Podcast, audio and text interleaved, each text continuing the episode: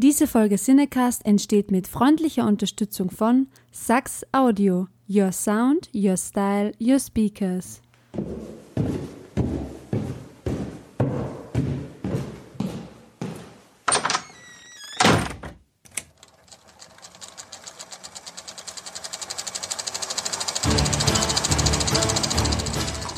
Watson, wenn man alle logischen Lösungen eines Problems eliminiert, ist die unlogische, obwohl unmöglich, unweigerlich eine neue Folge Siedecast.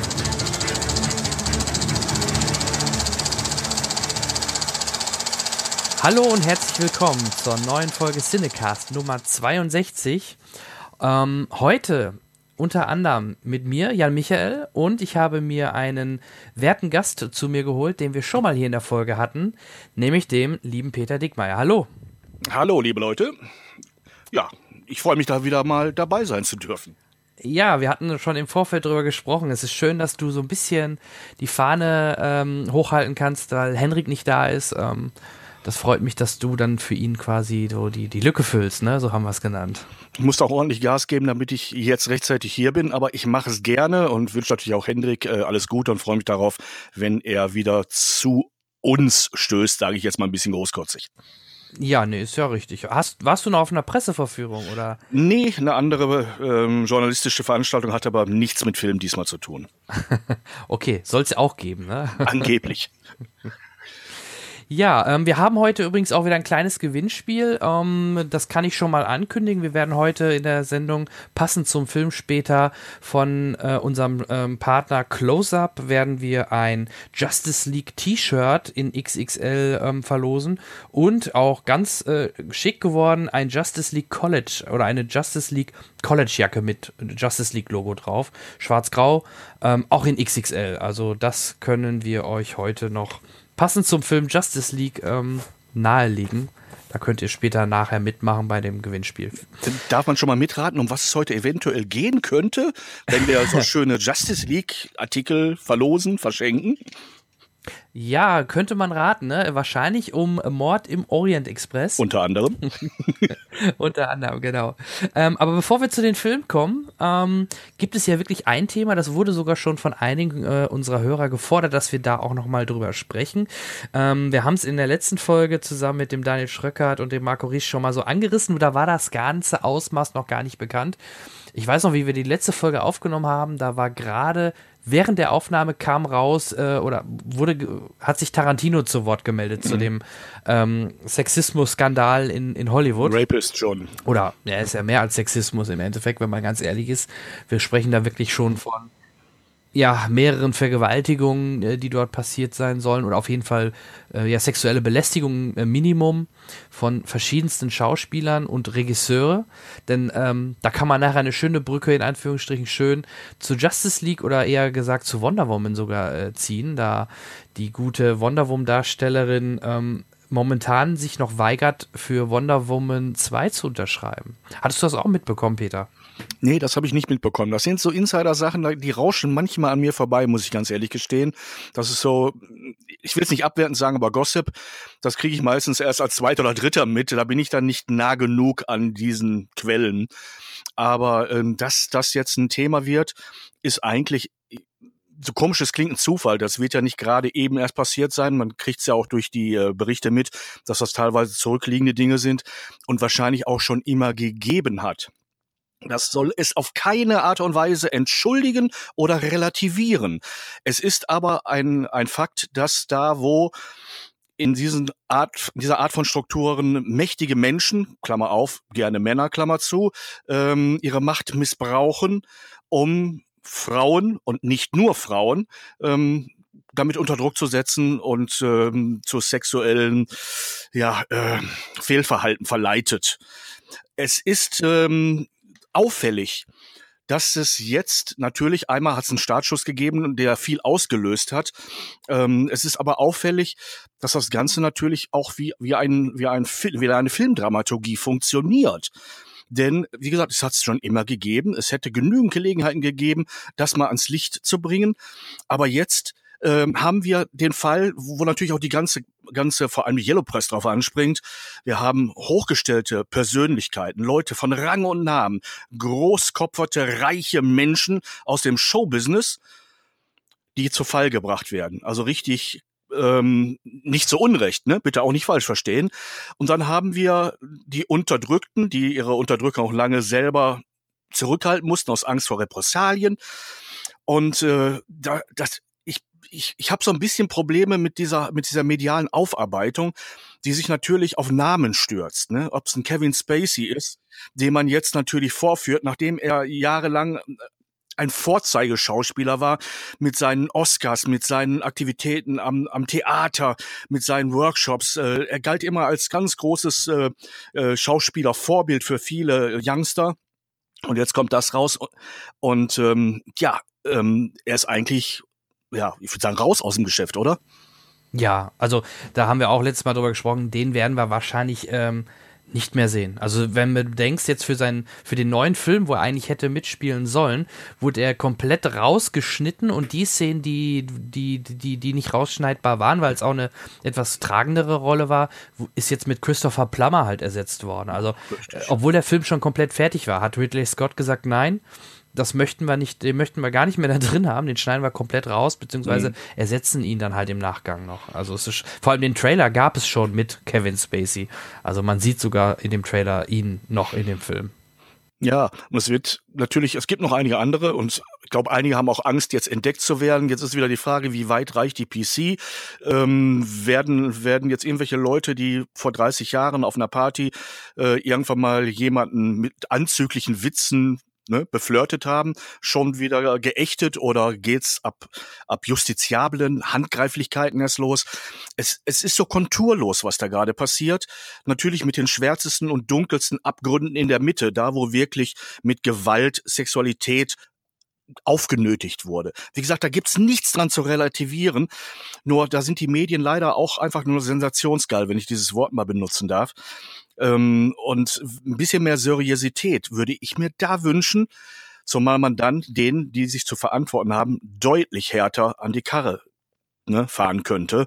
Also wenn man sich nur selber damit schmückt, man hat hier wieder einen Promi, den man irgendwo abbildet und äh, vielleicht in irgendeiner Situation, wo die überhaupt nichts damit zu tun hat, aber wo derjenige gerade mal sich in der Nase bohrt, damit er noch ein bisschen unsympathischer wirkt, um ihn einfach niederzumetzeln. Ich habe kein Mitleid mit Leuten, die sowas tun, aber äh, es soll auch bei, bei den Verfahren, die da jetzt notwendig werden, um die Sache gehen und nicht darum, um Schadenfreude. Guck mal, der Große, jetzt liegt er am Boden. Das ist eine, eine menschliche Eigenschaft, die gehört da nicht hin. Oder sagen wir so, Schadenfreude kann sich keiner von frei machen, aber man muss sie nicht publizieren. Ja, man sieht es ja tagtäglich äh, auch aus den Medien, Gaffern bei Unfällen, Autobahnen etc. Menschen sind einfach da neugierig, schaulustig oder schau das Fernsehprogramm an. Adam und Adam sucht Eva. Die Leute wollen einfach nur äh, gaffen und gucken Leute und sehen, sehen wie andere nackt rumlaufen und, und ja genau. Wenn genau. das keine und aber ist, was dann, ne? Äh, ja, natürlich. Ich möchte trotzdem nur kurz auflösen, weil nicht Gal Gadot wurde jetzt irgendwie sexuell belästigt, also Wonder Woman, ja. sondern der Regisseur und Produzent Brad Ratner ähm, ist eigentlich oder war immer auch mit beteiligt bei auch als Produzent bei Filmen wie, wie X-Men, Dunkirk, Lego Movie und halt auch eigentlich bei Wonder Woman. Und ähm, da hat sich natürlich dann die Gal Gadot ein bisschen quergestellt, dass er immer noch Geld kriegen würde, jetzt auch für Wonder Woman 2, wenn er produziert wird. Mhm.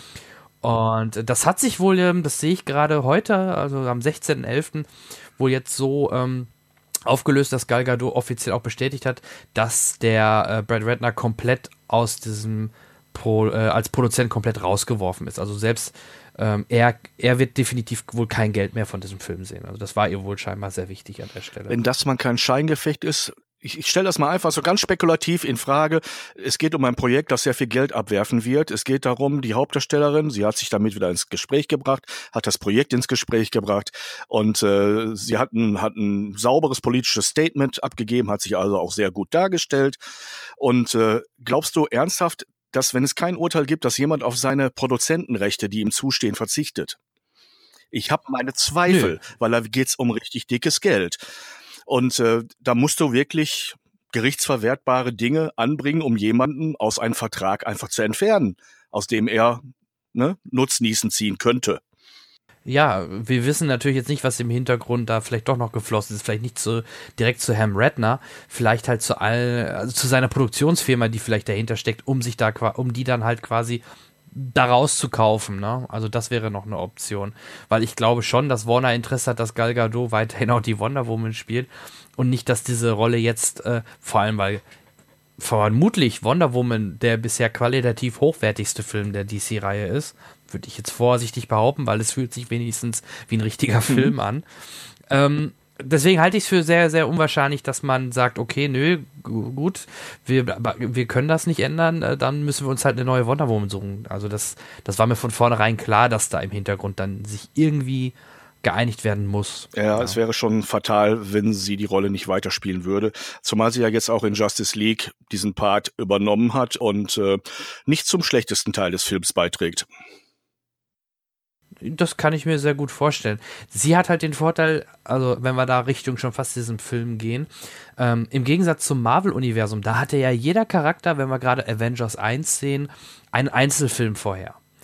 Ähm, Justice League haben wir das nicht. Da haben wir Wonder Woman, die hat jetzt einen Einzelfilm. Dadurch, glaube ich, fühlt man sich ihr schon automatisch ein bisschen näher, weil man von ihr schon ein bisschen Geschichte mitbekommen hat ähm, als zum Beispiel äh, Cyborg, den du vorher nicht kanntest, oder selbst ein Flash, äh, den du vorher nicht kanntest. Ähm, auf jeden Fall haben sie beide keine Einzelfilme und keine großen Rollen.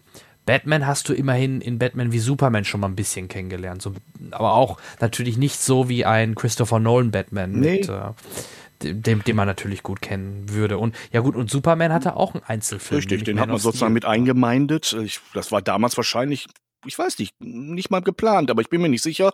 Aber der passt in die Serie, der ist integriert in dieses Konzept. Wobei ich glaube, dass es eigentlich auch schlau ist, denn äh, außerhalb der USA dürfte ein Flash-Kinofilm oder ein Cyber-Kinofilm nicht wirklich seine Kosten einspielen. Das kann ich mir leider nicht vorstellen, weil es gibt zwar auch hier Fans, aber die sind rein mengenmäßig nicht ausreichend, um das zu refinanzieren. Ja, das ist halt die Frage. Hättest du vor 20 Jahren gedacht, dass man Iron Man-Film erfolgreich wird oder hm oder Thor, das sind ja auch sehr, oder Doc, äh, Doctor Strange, also mal ganz ehrlich, das sind halt auch alles Charaktere, die kennst du eigentlich nicht. Sie sind aber gut inszeniert, gut beworben und äh, auch gut hochkarätig besetzt. Und ein Flash ist jetzt, also ich kenne sogar noch die 90er Jahre. Serie mhm. Flash. Ähm, ich kenne halt kein Comic, ich bin auch kein Comic-Freak oder so oder Fan oder einer, der viele von diesen Comics gelesen hat. Aber Flash, selbst die Serie, die aktuell oder vor ein paar Jahren oder noch läuft auf Pro7, mhm.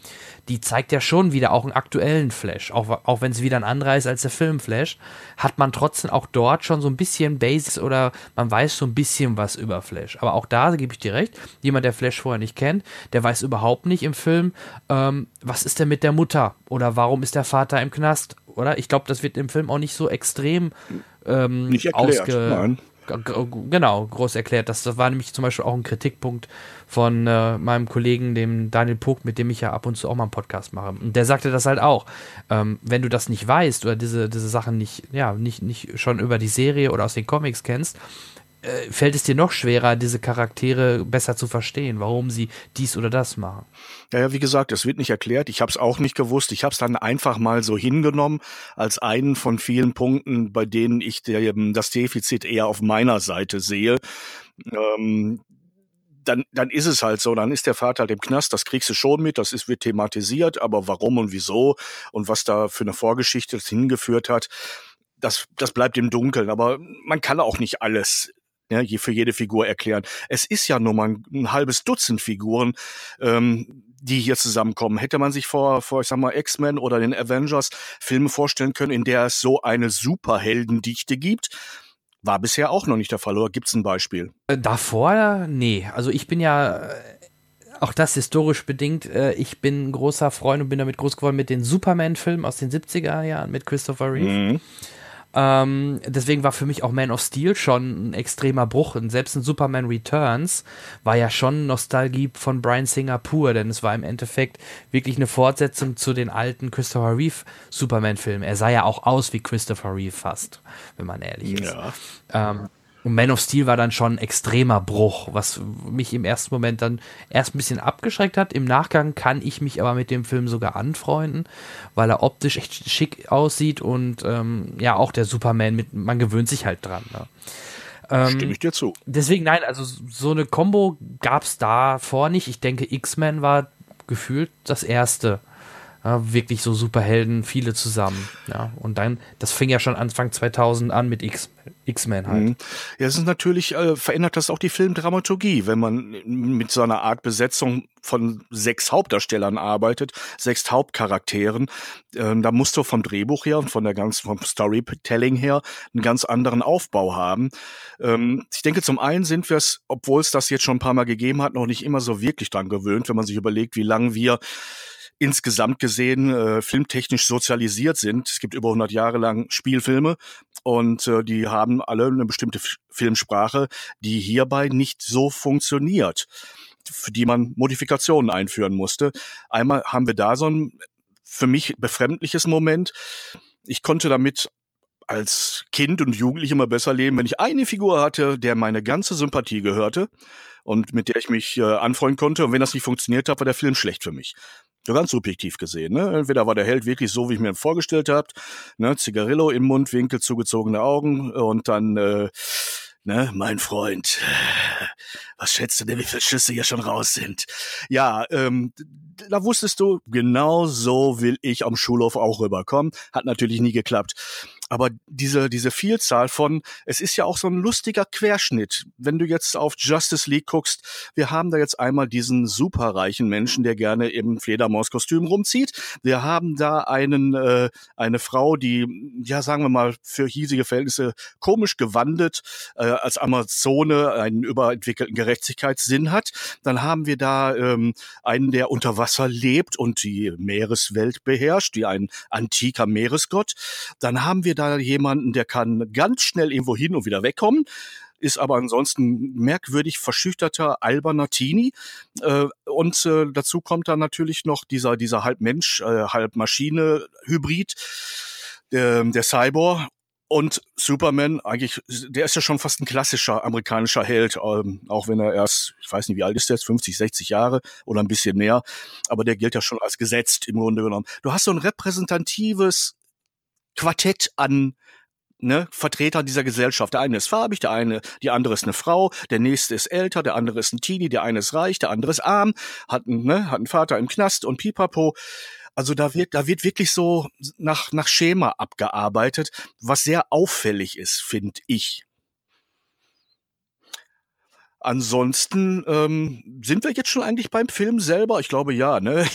ja, wir, wir, sind, wir sind ja fließend übergegangen. Ich denke, äh, zu dem zu dem Thema ähm, äh, Brad Redner oder auch Kevin Spacey haben wir genug gesprochen, weil es, ja. Äh, Kevin Spacey, ich mag trotzdem seine Filme und Serien. Ich äh, schätze seine Sachen, die er als Schauspieler macht und was er privat macht, ist zu verurteilen und es ist auch dann verständlich, dass er jetzt keine Jobs mehr kriegt. Aber deswegen ähm, kann ich ja jetzt nicht sagen, ich gucke mir jetzt kein House of Cards mehr an. Ja. Also als Beispiel. Ähm, es ist auch ähm, psychologisch wirklich nicht vertretbar, wenn man Menschen am Stück komplett einschwärzt oder komplett einweist, also überhöht als Idealmensch darstellt, der beruflich beeindruckend ist, von dem wir dann annehmen, dass er auch ein tolles Privatleben hat und ansonsten sozial engagiert ist und jeder Oma über die Straße hilft, ob sie will oder nicht. Und wer diesem Standard nicht mehr entspricht, der, der verliert auch seine beruflichen Qualitäten, ist da natürlich nicht mehr akzeptabel. Also man muss das Ganze auch schon ein bisschen differenzierter sehen, ohne irgendwas zu verharmlosen. Ich wiederhole mich da, ich weiß das, aber ich will es ganz deutlich aussprechen. Äh, so, so sehr man solche Fälle verachtenswert finden muss, heißt das aber nichts darüber, was der Mensch zum Beispiel beruflich, schauspielerisch geleistet hat oder vielleicht nochmal leisten wird, wo da, wobei da ja ein Riesenfragezeichen hintersteht. Denn die Gesellschaft ist am Stück nur ganz schwer in der Lage zu differenzieren. Aber das sollte man sich als Individuum, als Mensch nicht wegnehmen lassen, zu sagen, ich habe seine Rollen, seine Filme gesehen, genossen und sind für mich immer noch so toll, wie sie immer waren. Aber menschlich ist das, was er da getan hat, was ihm ja bisher, glaube ich, noch vorgeworfen wird. Ich weiß es gar nicht. Wie weit ist das schon aktenkundig beziehungsweise ähm, gerichtsverwertbar verarbeitet? Aber er Äh, leugnet also sagen wir es ja mal so. Äh, Spacey, Ja, ne, meinst du ich jetzt? mal von Spacey. Ähm, ja, ja, also leugnen tut er es ja nicht. Ähm, er hat sich ja nach den Vorwürfen dann über Twitter gemeldet, hat äh, direkt nochmal sein, sein, sein, ähm, sein äh, Coming Out direkt mitgemacht quasi, hat gesagt, ja, ich bin schwul. Und, ähm, und es tut mir leid, was damals, also da ging es gerade um die Anschuldigung von dem Star Trek Discovery Schauspieler. Ähm, ich komme gerade nicht auf seinen Namen, der ja als junger Kerl, als, als, als Teenager äh, von ihm ähm, sexuell belästigt worden ist. Ähm, da hat er gesagt, da, da war Spacey selbst 23, er kann sich wohl nicht mehr genau erinnern, er war wohl auch betrunken, so seine Aussagen, aber er hat es halt nicht geleugnet. Er, hat's halt, er hat sich eher versucht, nur zu der Lage irgendwie zu rechtfertigen oder, na, wenn man es böse sagen möchte, sich irgendwie versucht, da halt rauszureden oder es zu, zu erklären, warum, wieso, weshalb. Und ähm, ähm, also das, das ist fix. Und danach kam ja noch wirklich deutlich mehr Menschen, die ähnliche Berichte äh, über ihn halt auch ähm, veröffentlicht haben. Unter anderem ja auch mehrere vom Theater, wo er, ich glaube, weiß nicht, sogar Theaterleiter war. Ähm, sprichst du vom, äh, oh Gott, jetzt habe ich den Namen auch nicht präsent, Old, äh, meine Zeiten, nee, ich komme nicht auf den Namen. Der Tag war lang. Ähm, ja, ich weiß aber, was du meinst.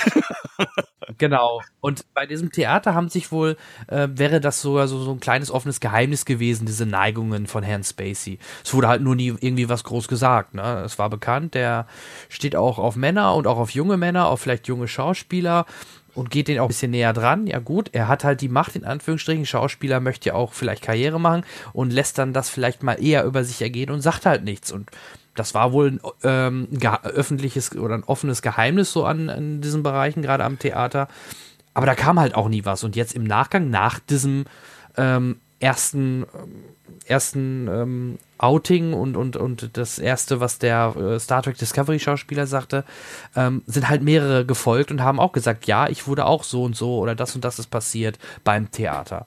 Und ich glaube, es wird halt dann schon schwer für ihn, ähm, das alles irgendwie zu, zu äh, freizugeben. Und ich meine, wenn ich das richtig gelesen hatte, er hat sich auch schon wohl ähm, einweisen lassen, zur, in eine Behandlung begeben lassen. Also ähnlich wie auch Weinstein. Ja, ja, ich denke, da wird der Berater aber auch ne, definitiv Druck gemacht haben, weil das ist das Einzige, womit man die aufkochende Gesellschaftsseele so ein bisschen wieder runterkühlen kann, indem man A, nicht großartig leugnet, B, ähm, ein Outing, das eigentlich jeder gewusst hat. Ne? Also für mich ist es nicht wirklich neu, ähm, selbst wenn man nie dabei war, ähm, aber mit ein bisschen, mit ein bisschen Fingerspitzengefühl und Menschenkenntnis war das sehbar und Gerüchte gab es immer, aber das hätte mich auch nie gestört, weil das ist keine Sache, die mich irgendwie äh, tangiert, welcher sexuelle Orientierung ein Schauspieler oder eine Schauspielerin ist. Ähm, die Sache ist aber klar, jetzt sind die auf dem Rückzuggefecht, alle, die es betrifft. Und wenn du überlegst, äh, wie lange das bei ihm her ist, dass er mal 23 war und kein einflussreicher Schauspieler, sondern ein junger, aufstrebender Schauspieler, der vielleicht in irgendeiner merkwürdigen Situation sich falsch verhalten hat, trifft ihn das natürlich jetzt auch aus heiterem Himmel, weil ähm, tja anscheinend doch nichts auf dieser Welt wirklich vergessen wird. Und vielleicht sind jetzt bei denen, die ne, die sich auch melden, vielleicht auch ein winziger Teil dabei, die sich wünschten, er hätte oder die sich wünschten, mit genannt zu werden im gleichen Artikel oder ich weiß es nicht. Das soll auch keine ne, keine Verharmlosung sein, aber ähm, die Natur der Sache, die Natur der Medien ist normal. Ne? Wenn irgendwo ne, die großen, großen Plakate hochgehen, dann möchten einige mit drauf, die es sonst nicht wären. Ja, richtig, genau. Gut, also an der Stelle würde ich dann auch das Thema erstmal ab ACTA legen. Wer weiß, was in den nächsten Wochen, Monaten oder vielleicht sogar Jahren noch so hochkommt, ähm, dann werden wir da sicherlich vielleicht, äh, wenn es nötig ist, nochmal drüber sprechen. Ansonsten, ja, was meint ihr dazu? Habt ihr da eine Meinung zu oder ist es euch egal? Was sagt ihr zu der ganzen Geschichte? Oder war es eigentlich ein offenes Geheimnis, nur es hat nie einer was groß gesagt? Man hat ja auch immer, man sagt ja nicht ohne Spaß, ja, die Schauspielerin XY, die hat sich sicher hochgeschlafen. Also, ja, bei einigen Regisseuren scheint da wirklich hier oder da mal was dran gewesen sein, zu sein. Ähm, wobei scheinbar das Geschlecht an der Stelle immer egal war. Ja, die Besetzungscouch ist keine, keine reine Erfindung. Die hat es schon immer gegeben und äh, das Peinliche ist nur, wenn man da nicht freiwillig drauf landet. Ansonsten soll mir das Mobiliar in den Besetzungsstudios relativ egal sein. Kurz nachgeschossen, das Theater, das äh, Kevin Spacey geleitet hat oder noch leitet, ich weiß es nicht. In London ist es Old Vic, W-I-C, um da Aussprachefehler auszugleichen, ähm, dass er wirklich legendär toll geführt hat, damit auch hier in Deutschland mit der Truppe war, ähm, bei den ähm, Festspielen in Recklinghausen phänomenale Erfolge unter anderem auch dort erzielt hat. Ja, es ist schade, dass so ein Megatalent äh, über private Verfehlungen jetzt so im Schmutz liegt, aber anscheinend gehört er dahin. Nächstes Thema, oder? Genau. Kommen wir direkt weiter dann zum Thema, was wir gerade schon angeschnitten haben, würde ich vorschlagen, nämlich der Justice League. Seit seinem letzten Einsatz hängt Batman ein wenig antriebslos rum und suhlt sich im Weltschmerz. Ich denke, das ist so eine Art Winterdepression, aber kein Wunder, ist ja auch ständig düster in Gotham City. Doch damit ist Schluss, als ein außerirdischer Finsterling namens Steppenwolf, so eine Art schlecht gelaunter Alien-Teufel mit Hörnermütze aus Blech, zusammen mit seiner Armee fliegender Vampirdämonen die Erde auslöschen will. Warum und wieso interessiert erstmal nicht. Aber eins ist mal klar, alleine wäre das selbst für Batman eine zu harte Nuss. Also macht sich der Flattermann auf die Suche nach Mitstreitern. Es sind Feinde im Anmarsch. Sie kommen von weit her. Ich brauche Kämpfer. Ich baue eine Allianz zu unserer Verteidigung auf. Als erstes rekrutiert er Wonder Woman, mit der er schon einmal beruflich gute Erfahrungen gemacht hat. Danach holen sie Aquaman und Cyborg, ein Mensch-Maschine-Hybrid ins Team. Zu guter Letzt rekrutiert Batman einen pickligen Nerd mit besonderen Fähigkeiten. Also du bist schnell. Das ist leicht untertrieben, würde ich sagen. Ich stelle ein Team zusammen von Leuten mit speziellen Fähigkeiten. Ich glaube, wir werden angegriffen. Das reicht mir. Ich bin dabei. Tatsächlich? Ja, ich, ich hätte gern Freunde. Nachdem also The Flash auch dabei ist, stellen sie fest, dass Bösewicht Steppenwolf für seine Weltherrschaft erst noch drei mystische Würfel einsammeln muss. Und so beginnt nun eine muntere Schnitzeljagd zwischen ihm und der Justice League, auf die Batmans treuer Diener Alfred übrigens echt stolz ist. Sie haben hier ein Team geschaffen. Superman könnte das Team besser zusammenbringen als ich. Seine Stärke Es ist... spielt keine Rolle, wie stark man ist oder welche Fähigkeiten man haben mag. Er war menschlicher als ich. Er hat in dieser Welt gelebt, hat sich verliebt, hat einen Job. Die Welt braucht Superman und das Team braucht Clark. Doch der ist tot und begraben. Aber ist das ein Hindernis? Abwarten. Mit Spannung haben die Fans auf diesen Film gewartet, in dem ihre gesammelten Helden gemeinsam den Kampf gegen das Böse aufnehmen. Dass es dabei schon mal etwas lauter zur Sache geht, war zu erwarten. Und diese Erwartung wird auch erfüllt.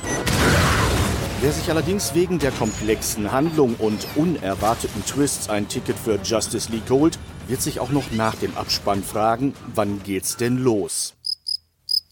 Was den Look des Films angeht, der erinnert, und das natürlich nicht zufällig, schließlich befinden wir uns schon jetzt in der Vorweihnachtszeit, an ein Actionspiel. Und so sehen weite Passagen des Films ein bisschen so aus, als hätte man einen Tourette-Patienten mit einem ganz schlimmen Anfall an eine Spielekonsole gesetzt.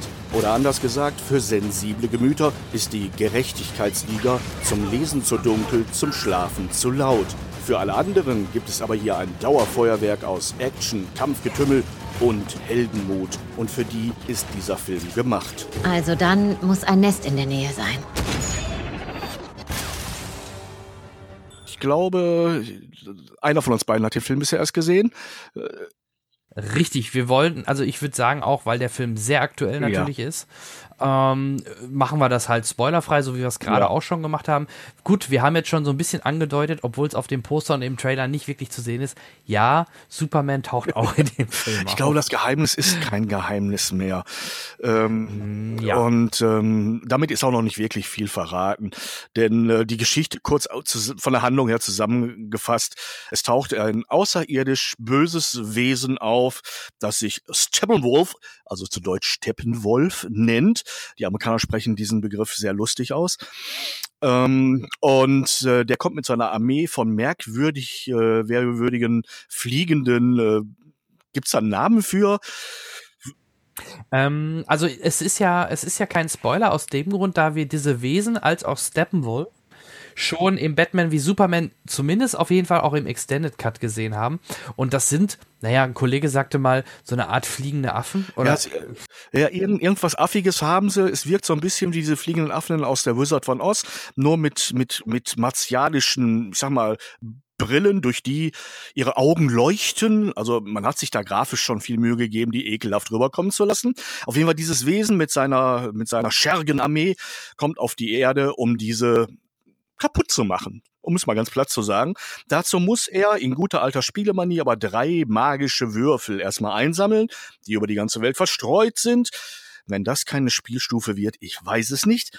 Und, ähm, und äh, Batman ähm, scheint von Anfang an irgendwas zu ahnen, denn er ist ihm auf der Spur und versucht ihm zuvorzukommen, damit er diese drei Artefakte nicht zusammenkriegte, die scheinen, warum auch immer, der Schlüssel dazu, dazu zu sein, dass äh, man die Erde unterjochen kann.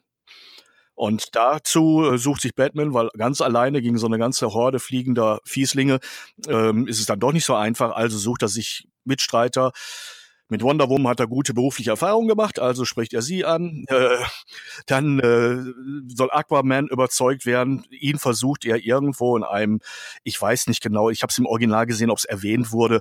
Äh, es sieht aus wie ein, ein äh, isländisches Fischerdorf äh, aufzufinden und ihm zu überzeugen, komm mit zur Band, äh, zur Gruppe, zur League.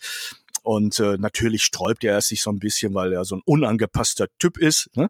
Und ähm, dann kommen die beiden anderen noch dazu. Flash, ähm, der sich ganz riesig freut, dass endlich mal jemand mit ihm redet. Der ist nämlich ein verklemmter Teenager mit einer kleinen Superheldeneigenschaft, eben, dass er furchtbar schnell ist. Und äh, Cyber ist äh, ein unglaublich gefrusteter junger Mann, der durch einen Unfall ja mit diesen Hightech-Prothesen äh, ausgestattet wurde und das alles gar nicht lustig findet, aber jetzt eine Aufgabe bekommt und somit auch neuen Lebensmut, um das Ganze jetzt mal so ein bisschen rund zusammenzupacken. Und dann geht es einfach wirklich darum, wer kommt wo am schnellsten dran und verhaut den Rest. Ja, ja, scheinbar. Ähm, äh, wie gesagt, das, das vielleicht grob zu der, der Story, was du, was du schon so sagen kannst, ohne es zu spoilern. Ähm, ich hatte vorhin, das hatten wir noch nicht in der Aufzeichnung drin, da habe ich dich direkt gefragt, sieht man denn, fällt dir denn was an Supermans Gesicht auf? Und äh, das wollen wir den äh, Hörern nicht vorenthalten. Also falls ja. ihr den Film noch seht oder ihn schon gesehen habt, achtet mal auf das Gesicht. Ähm, der Darsteller Henry Cavill war während der Dreharbeiten auf einem anderen, für einen anderen Film noch unterwegs, wo er einen Vollbart trägt und den durfte er nicht wegmachen und dann haben sie für Suicide Squad, äh, Suicide Squad, oh Gott, oh Gott, ähm, für äh, Justice League ähm, haben sie das wirklich komplett mit dem Computer nachträglich diesen Bart entfernt.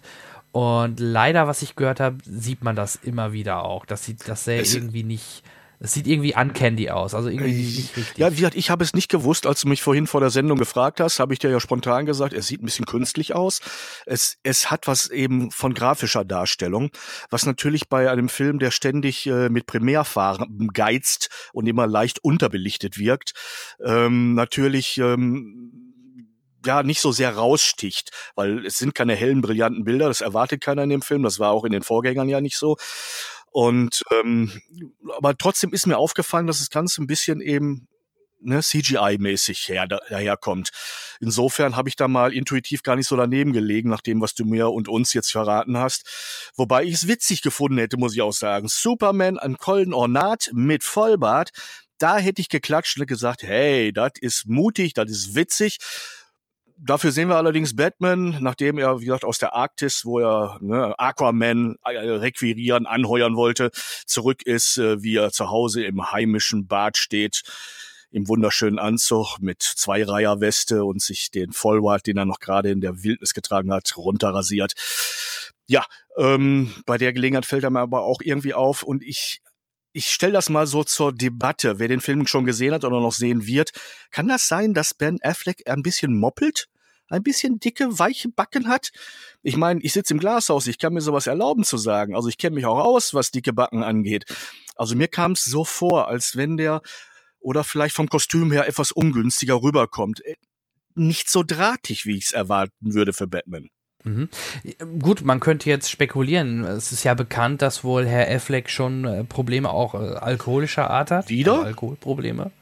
Es ja, es kann, also immer noch oder wieder, das kann ich dir nicht genau sagen, aber es ist, glaube ich, bei Alkoholikern irgendwie nie ganz weg. Ne? Aber also das habe ich erst noch zuletzt wieder gehört, was auch eventuell ja immer deswegen auch gemunkelt wird, dass er auch schon, vielleicht jetzt spätestens nach Justice League schon wieder den, den, das Batman-Kostüm an Nagel hängen wird, weil selbst dieser Einzelfilm ist noch, glaube ich, noch nicht mal fix, dass es mit ihm Oho. sein wird.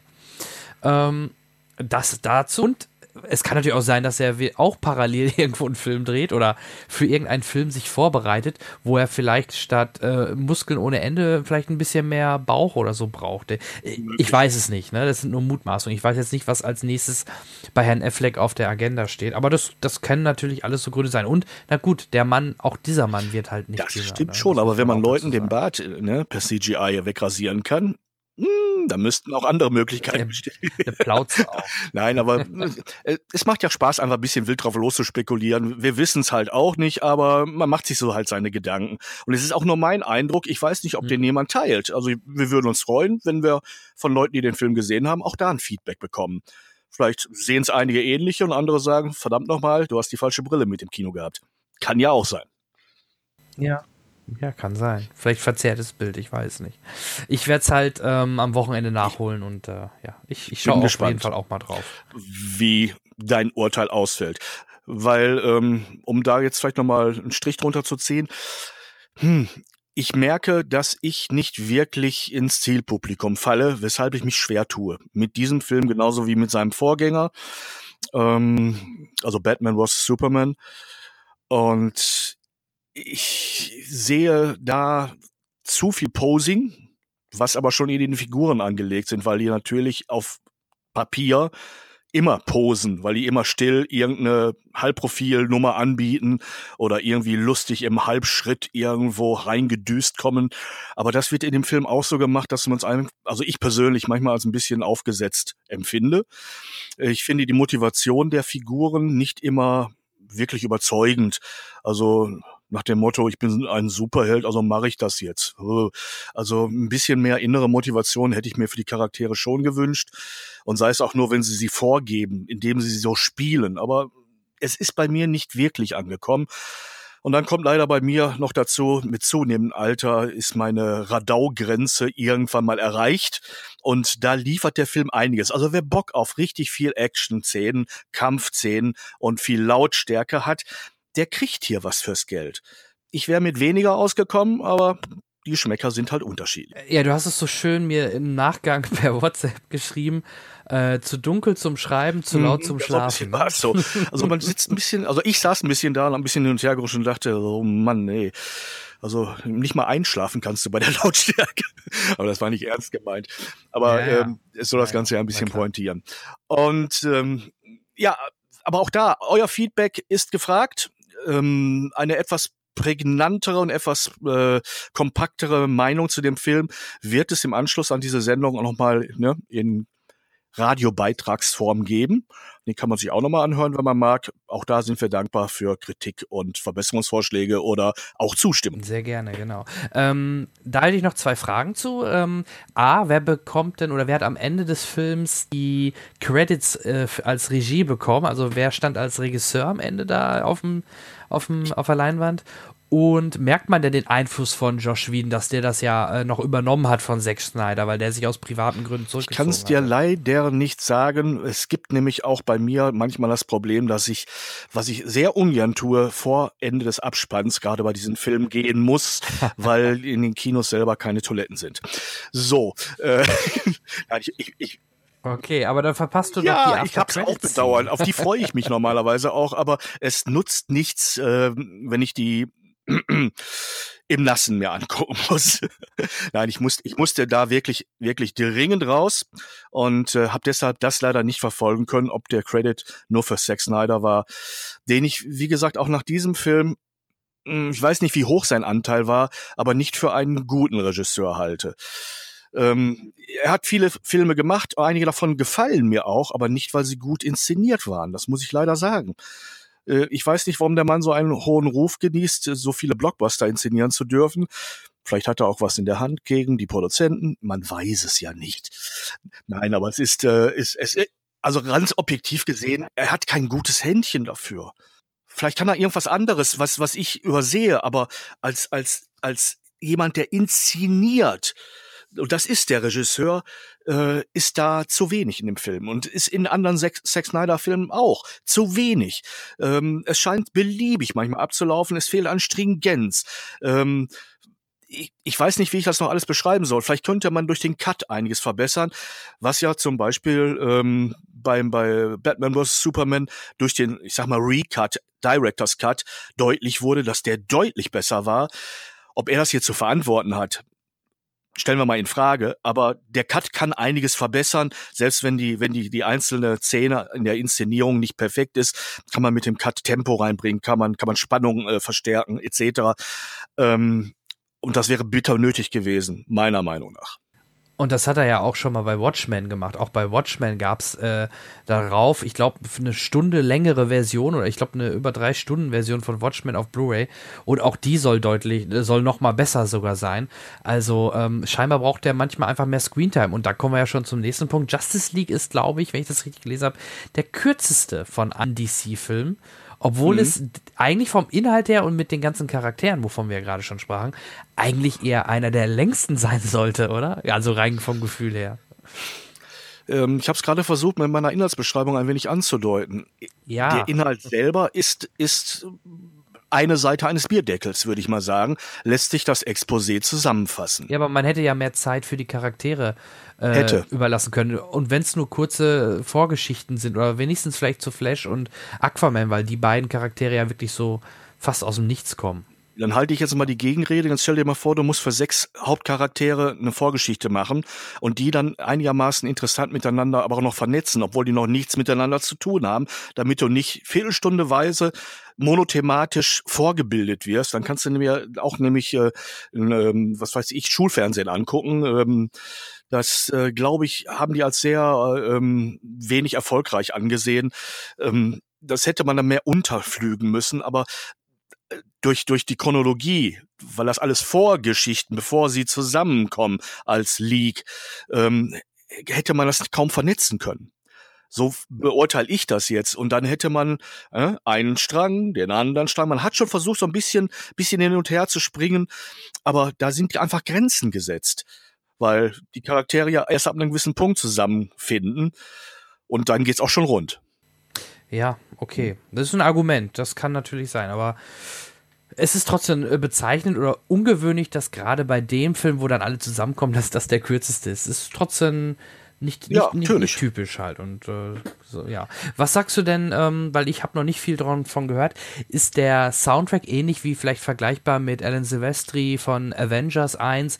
Hat man da auch so einen kernigen Justice League Sound, also so, so, so eine Fanfare oder so eine Hymne, ein Theme äh, zu diesen Charakteren? Und hat man da, äh, ist, ist der gut? Oder hast du die Musik ich nicht habe, in Erinnerung? Ich habe ich hab ernsthaft nicht wirklich drauf geachtet. Also ist mir unterbewusst aber auch nichts aufgefallen. Es gibt kein, kein Leitthema, das immer wiederkehrt in verschiedenen äh, Modulationen.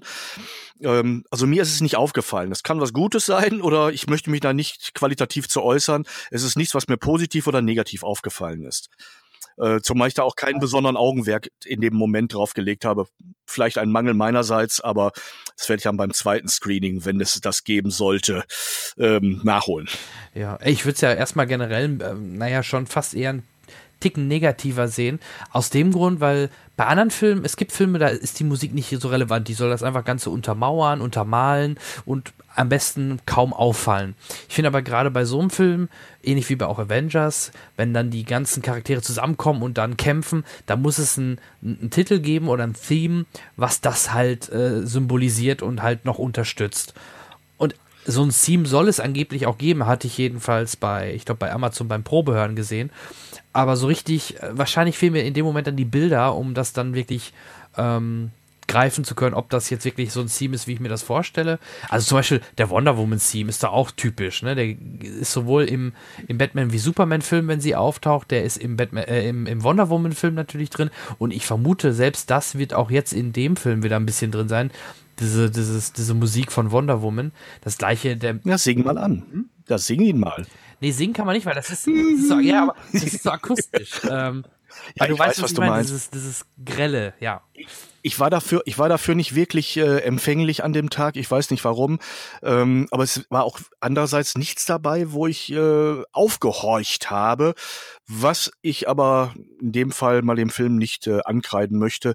Äh, vielleicht, vielleicht äh, sind mir durch das Übermaß an an, an, an Action und sonstiger Lautstärke ähm, ja, man verschleißt so ein bisschen, ne? Man wird so ein bisschen, ein bisschen schaumüde, wenn, wenn diese, diese Sachen überdehnt werden.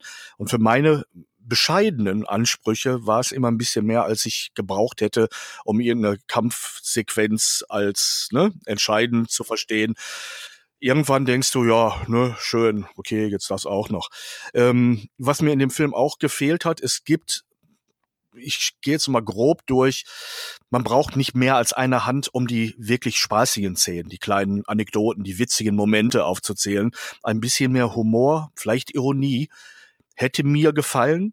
Ob man Angst hatte, die Ernsthaftigkeit und die, die Power der, der, der Figuren damit anzukratzen, ich weiß es nicht. Ich, es gibt ein paar wirklich schöne Sachen, wo man, wo durch alle Reihen auch so ein, so ein freudiger Gluckser durchgeht, aber das ist wirklich nicht mehr als fünf. Mhm. Okay. Ähm, ja, ich bin generell halt so, so ein Musikfan ähm, im Bereich Filmmusik. Ich habe mir jetzt auch die Blue bestellt von Hans Zimmer in Prag live. Äh, oh. Und das, das dann in einer schönen Anlage zu Hause, oh, das, das, da, da, da freue ich mich schon drauf. Also egal, ob es Inception ist, The Dark Knight, Interstellar, ähm, der Hans, der macht das schon super. da freue ich mich schon drauf. Ja, der ist, ist ein guter inzwischen. Ja. Ähm, apropos Musik, darf ich da mal einen kleinen Schlenker machen zur ähm, Mord im Orient Express, Patrick Doyle? Selbstverständlich. Das wäre sowieso mein nächster Film gewesen. Mord im Orient Express ist wohl das Kronjuwel im Schatzkästchen der Agatha Christie-Krimis. Ein Paradebeispiel für einen perfekten Whodunit, ein kriminalistisches Kammerspiel und Anschauungsmaterial für das Agatha Christie-Prinzip, doch dazu später mehr. Unvergessen ist jene Verfilmung, in der Albert Finney in der Rolle des belgischen Meisterdetektivs Hercule Poirot dem wohl legendärsten verdächtigen Ensemble aller Zeiten auf den Zahn fühlen durfte. Darunter Ingrid Bergmann, Sean Connery, Lauren Bacall, Vanessa Redgrave, Richard Whitmark, Anthony Perkins, Michael York und Jacqueline Bisset. Für Christie Fans ist diese Verfilmung eine unantastbare Ikone. Und so wurde die Ankündigung einer Neuverfilmung genauso freudig aufgenommen, als hätte niemand Geringeres als Harald Glöckler angekündigt, sämtliche Beatles-Scheiben nochmal neu einzuspielen. Aber zum Glück war es kein durchgeknallter Selbstdesigner, sondern die britische Regie-Ikone Kenneth Branagh, die sowohl vor als auch hinter der Kamera das Projekt stemmen wollte.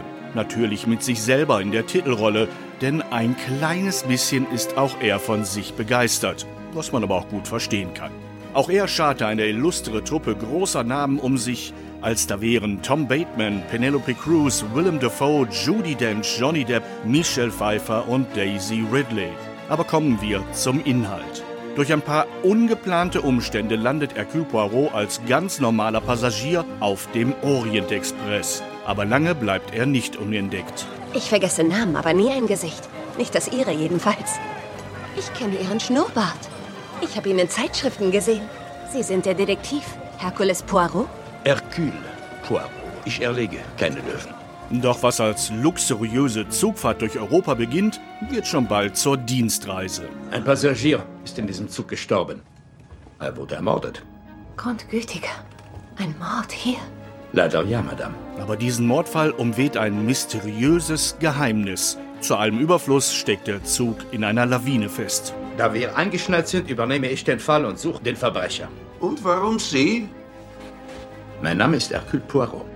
Und ich bin vermutlich der größte Detektiv der Welt. An mangelndem Selbstbewusstsein ist Poirot auf jeden Fall noch nie gescheitert. Und schon bald hat jeder der Passagiere einen festen Platz auf seiner verdächtigen Liste. Ich werde mit jedem von Ihnen sprechen. Für den Augenblick empfehle ich Ihnen, im Abteil zu bleiben und die Tür zu verriegeln. Ich komme mir hier vor wie eine Gefangene. Das ist zu Ihrer eigenen Sicherheit. Gab es einen Mord, gibt es auch einen Mörder. Der Mörder ist unter uns. In diesem Zug. In diesem Augenblick. Zeit und Raum werden auf einen Punkt konzentriert und an diesem Ort und in diesem Augenblick präsentiert der Detektiv allen Verdächtigen des Rätsels Lösung. Das ist es, was ich das Agatha Christie-Prinzip nenne. Doch ganz so einfach ist es dann diesmal doch nicht. Kenneth Branagh inszeniert seine Tätersuche als eine Mischung aus nostalgischem Oldschool-Krimi, psychologischem Puzzle und opulentem Breitformat-Bilderbuch zum Staunen. Und auch wenn man den Ausgang der Geschichte schon mehr als, also in meinem Fall, ein Dutzend Mal gesehen, gehört und gelesen hat, kommt keine Langeweile auf. Fast vergisst man, was man schon weiß, weil das, wie er es zutage fördert, eine neue und vor allem nachvollziehbare Logik hat. Und deshalb ist diese Verfilmung so zeitlos wie ihre Vorlage. Und wenn der Film genauso einschlägt, wie er es verdient, werden wir Kenneth Branagh mit Sicherheit wiedersehen. Mit Anzug, Stock und Schnauzbart. Mein Name ist Hercule Poirot.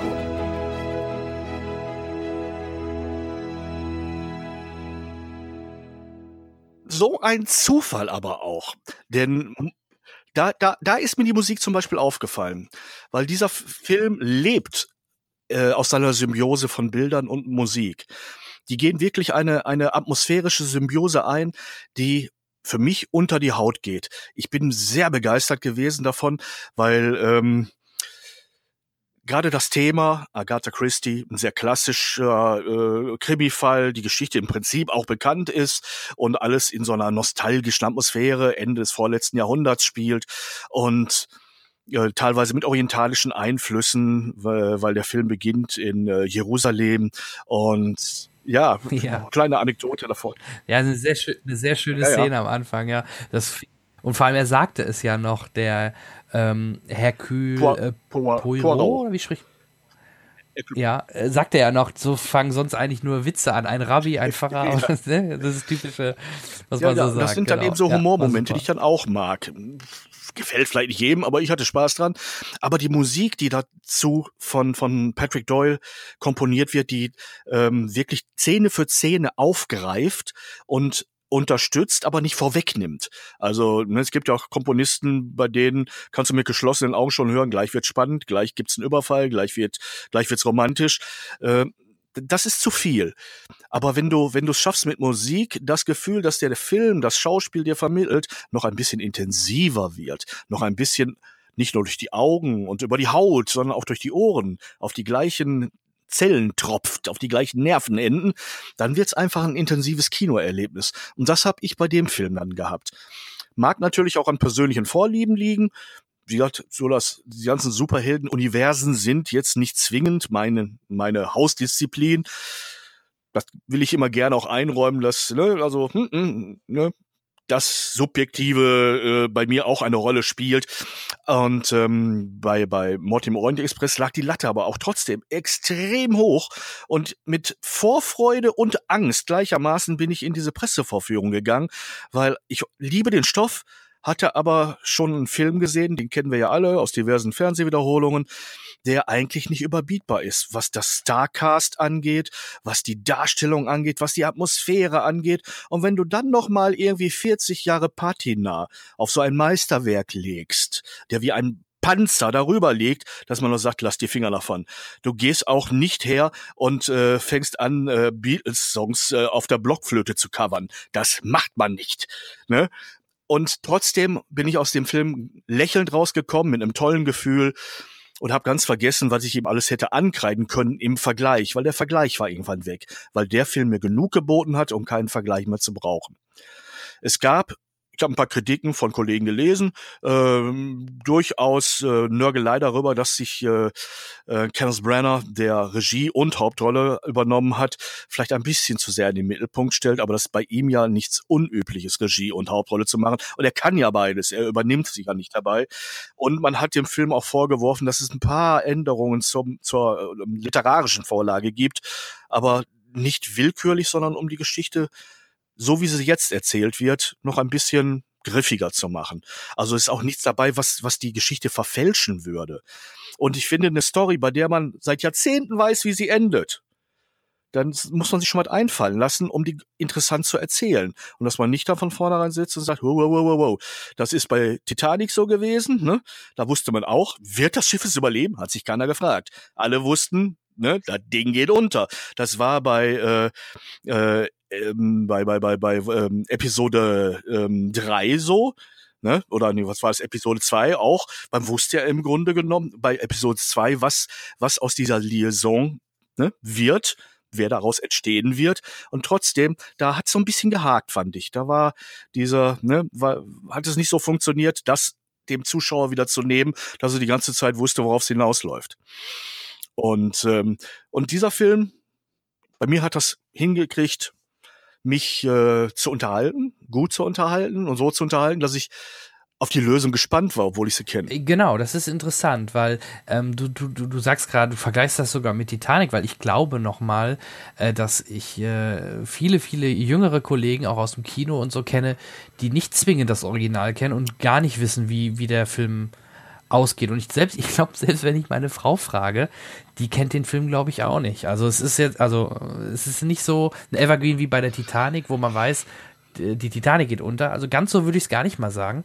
Ähm, und dann finde ich es halt gerade doppelt spannend für diejenigen, die, weil für mich ist dieser Film halt auch, ähm, auch vielleicht gerade die, äh, die Möglichkeit, auch für Jüngere äh, an den Stoff zu kommen, weil halt jetzt dort Schauspieler sind, mit denen die groß geworden sind oder groß werden. Ob es eine Daisy Ridley ist aus dem neuen Star Wars, äh, ob es natürlich ähm, ähm, wie heißt er denn noch gleich, ähm, Johnny Depp natürlich ist. Johnny Depp. Äh, das sind halt Namen, äh, oder eine Judy Dench nochmal zu sehen, ist jetzt für mich auch toll, weil ich weiß, dass sie, glaube ich, sogar kaum noch was sehen kann, was ich ja. zuletzt gelesen habe.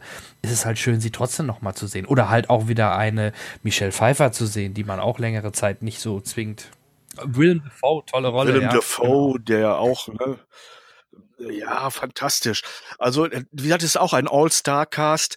Ähm, und weil ich natürlich auch hier subjektiv äh, natürlich nur von mir rede, dass ich und auch einige andere natürlich das Ende aus dem FF kennen, habe ich trotzdem nicht gespoilert, weil es natürlich auch, wie du schon sagst, einige gibt, die das Ende noch nicht kennen und äh, da ihren Spaß dran haben sollen, denn es, es gibt kaum eine schönere Art, sich mit, mit, den, mit den Krimis von Agatha Christie zu beschäftigen oder in, in, in die Nähe zu kommen, als mit dieser Story, weil die A exemplarisch ist, ihre, eine ihrer besten ist, äh, wirklich tolles äh, Finale hat und ähm, ich ähm, vielen Leuten wünsche, dass sie vielleicht darüber an andere Verfilmungen oder auch an die Bücher kommen, weil es sind Klassiker und es werden Klassiker bleiben in 50 und auch 100 Jahren, wenn viele andere aktuelle Autoren ne, nicht mal mehr auf dem Altpapierhaufen äh, auftauchen, wird man immer noch Agatha Christie Bücher drucken und lesen oder auf dem E-Book lesen. Ja, und ich würde, ich hätte ihm am Ende des Films am liebsten direkt mit äh, verfolgt, wie es dann weitergeht zum Nil, ne? Was ja schon so ein bisschen angedeutet wird. Ein bisschen, ja, aber ein bisschen hallo. Viel, ja. Also das ist, das ist, das war die leichte Andeutung mit der Dachlatte, denn ähm, Kenneth Branagh hat ja wohl angekündigt, wenn dieser Film gut läuft, ist er gerne bereit, weitere Verfilmungen von Agatha Christie äh, Filmen mit sich in der Rolle von Hercule Poirot zu übernehmen. Und ich würde mal tippen, wenn die Zahlen jetzt stimmen, worauf es wohl hinausläuft, dass der nächste Tod auf dem Nil heißen wird. Gehe ich auch dann von aus, richtig. Mhm. Ich finde, er spielt die Rolle auch gut. Das mit dem Bart ist schon sehr bezeichnend, auch wie er da. Äh, und wenn man, ja, und wenn man ihm vorwirft, ein Egozentriker zu sein, dann ist er die perfekte Besetzung für einen Hercule Poirot, der ein Egozentriker vor dem Herrn ist und der übrigens im Vergleich zu allen anderen Darstellungen dieser Rolle endlich mal den Bart hat, den Agatha Christie sich für ihn gewünscht und geschrieben hat. Nämlich einen ausufernd auffälligen, großen, gepflegten Bart. Und ich habe auch vorher noch nie sowas gesehen, aber so muss sie es gemeint haben. Ja, ja, stimmt. Ja, absolut. Und ähm, ja, und ich, ich fand halt auch optisch toll inszeniert. Einige Kamerafahrten, ja. egal ob sie von oben waren oder ob sie einmal so wie so ein kompletter Schwenk durch die ganzen oder von außen um die Züge gingen. Ne? Also echt, echt tolle Sachen. Ähm, und trotzdem hat es diesen Flair von früher noch. Ich finde den auch gut, dass man den. Es gab, glaube ich, auch mal eine Neuverfilmung, der dann in der Neuzeit spielte, ne? Irgendwann in den ja. 90er oder 2000er Jahren. Ich finde es gut, dass man halt in dieser Zeit geblieben ist, auch mit allen rassistischen Vorurteilen, die es zu der Zeit gab und, und, und. Ne? Ja das hatte schon einen gewissen Flair und Charme der, der, der, weiß ich nicht, der, was war das, 30er Jahre, ne? Ich glaube, es spielt noch davor, noch vor den 30ern. Ich glaube, es ist wirklich äh, um die Jahrhundertwende 19 in 20. Also ins, äh, vom 19. ins 20. Jahrhundert. Ich bin mal bei der Jahreszahl nicht. 34? 34? 34? Mach mich nicht fertig. Ehrlich? Ja. Dann liege ich jetzt daneben. Kann mir auch passieren. Ähm, ich dachte, es wäre wirklich davor. Äh, aber okay, okay, okay. Spielt aber letztendlich für den Fakt, den du gerade genannt hast, nicht wirklich die Rolle, denn äh, es, es geht darum, dass es generell in einer Zeit spielt vor unserer, die eine gewisse äh, nostalgische Atmosphäre verströmt. Und da es da jetzt keine Anhaltspunkte gibt, äh, von wegen Fahrzeuge, bei denen man es vielleicht festmachen könnte, denn bei Zügen kann ich jetzt Jahreszahlen nur ganz schwer schätzen. Es ist aber klassischerweise eine Dampflok, mit der übrigens bis heute der Orient Express gezogen wird. Das ist das Besondere daran, dass es bis heute eine Dampflok ist. Das habe ich mich gefragt. Und, also äh, diese, diese Fahrt kann man immer noch so machen? So jetzt nicht, aber es ist äh, die, der Orient Express ist ein legendärer Zug schon immer gewesen, in dem für viel Geld, damals waren es hauptsächlich Diplomaten und und Adlige, ähm, diese Route fahren konnten und entsprechend High Class versorgt und betüdelt wurden. Und ähm, durch den Roman selber ist das Ding dann zur Legende geworden. Heute fährt er teilweise immer noch ähm, mit, mit ähm, ich sag mal, so, so eine Art Eventreisen, ne? dass man, dass man diese Route nochmal fahren kann.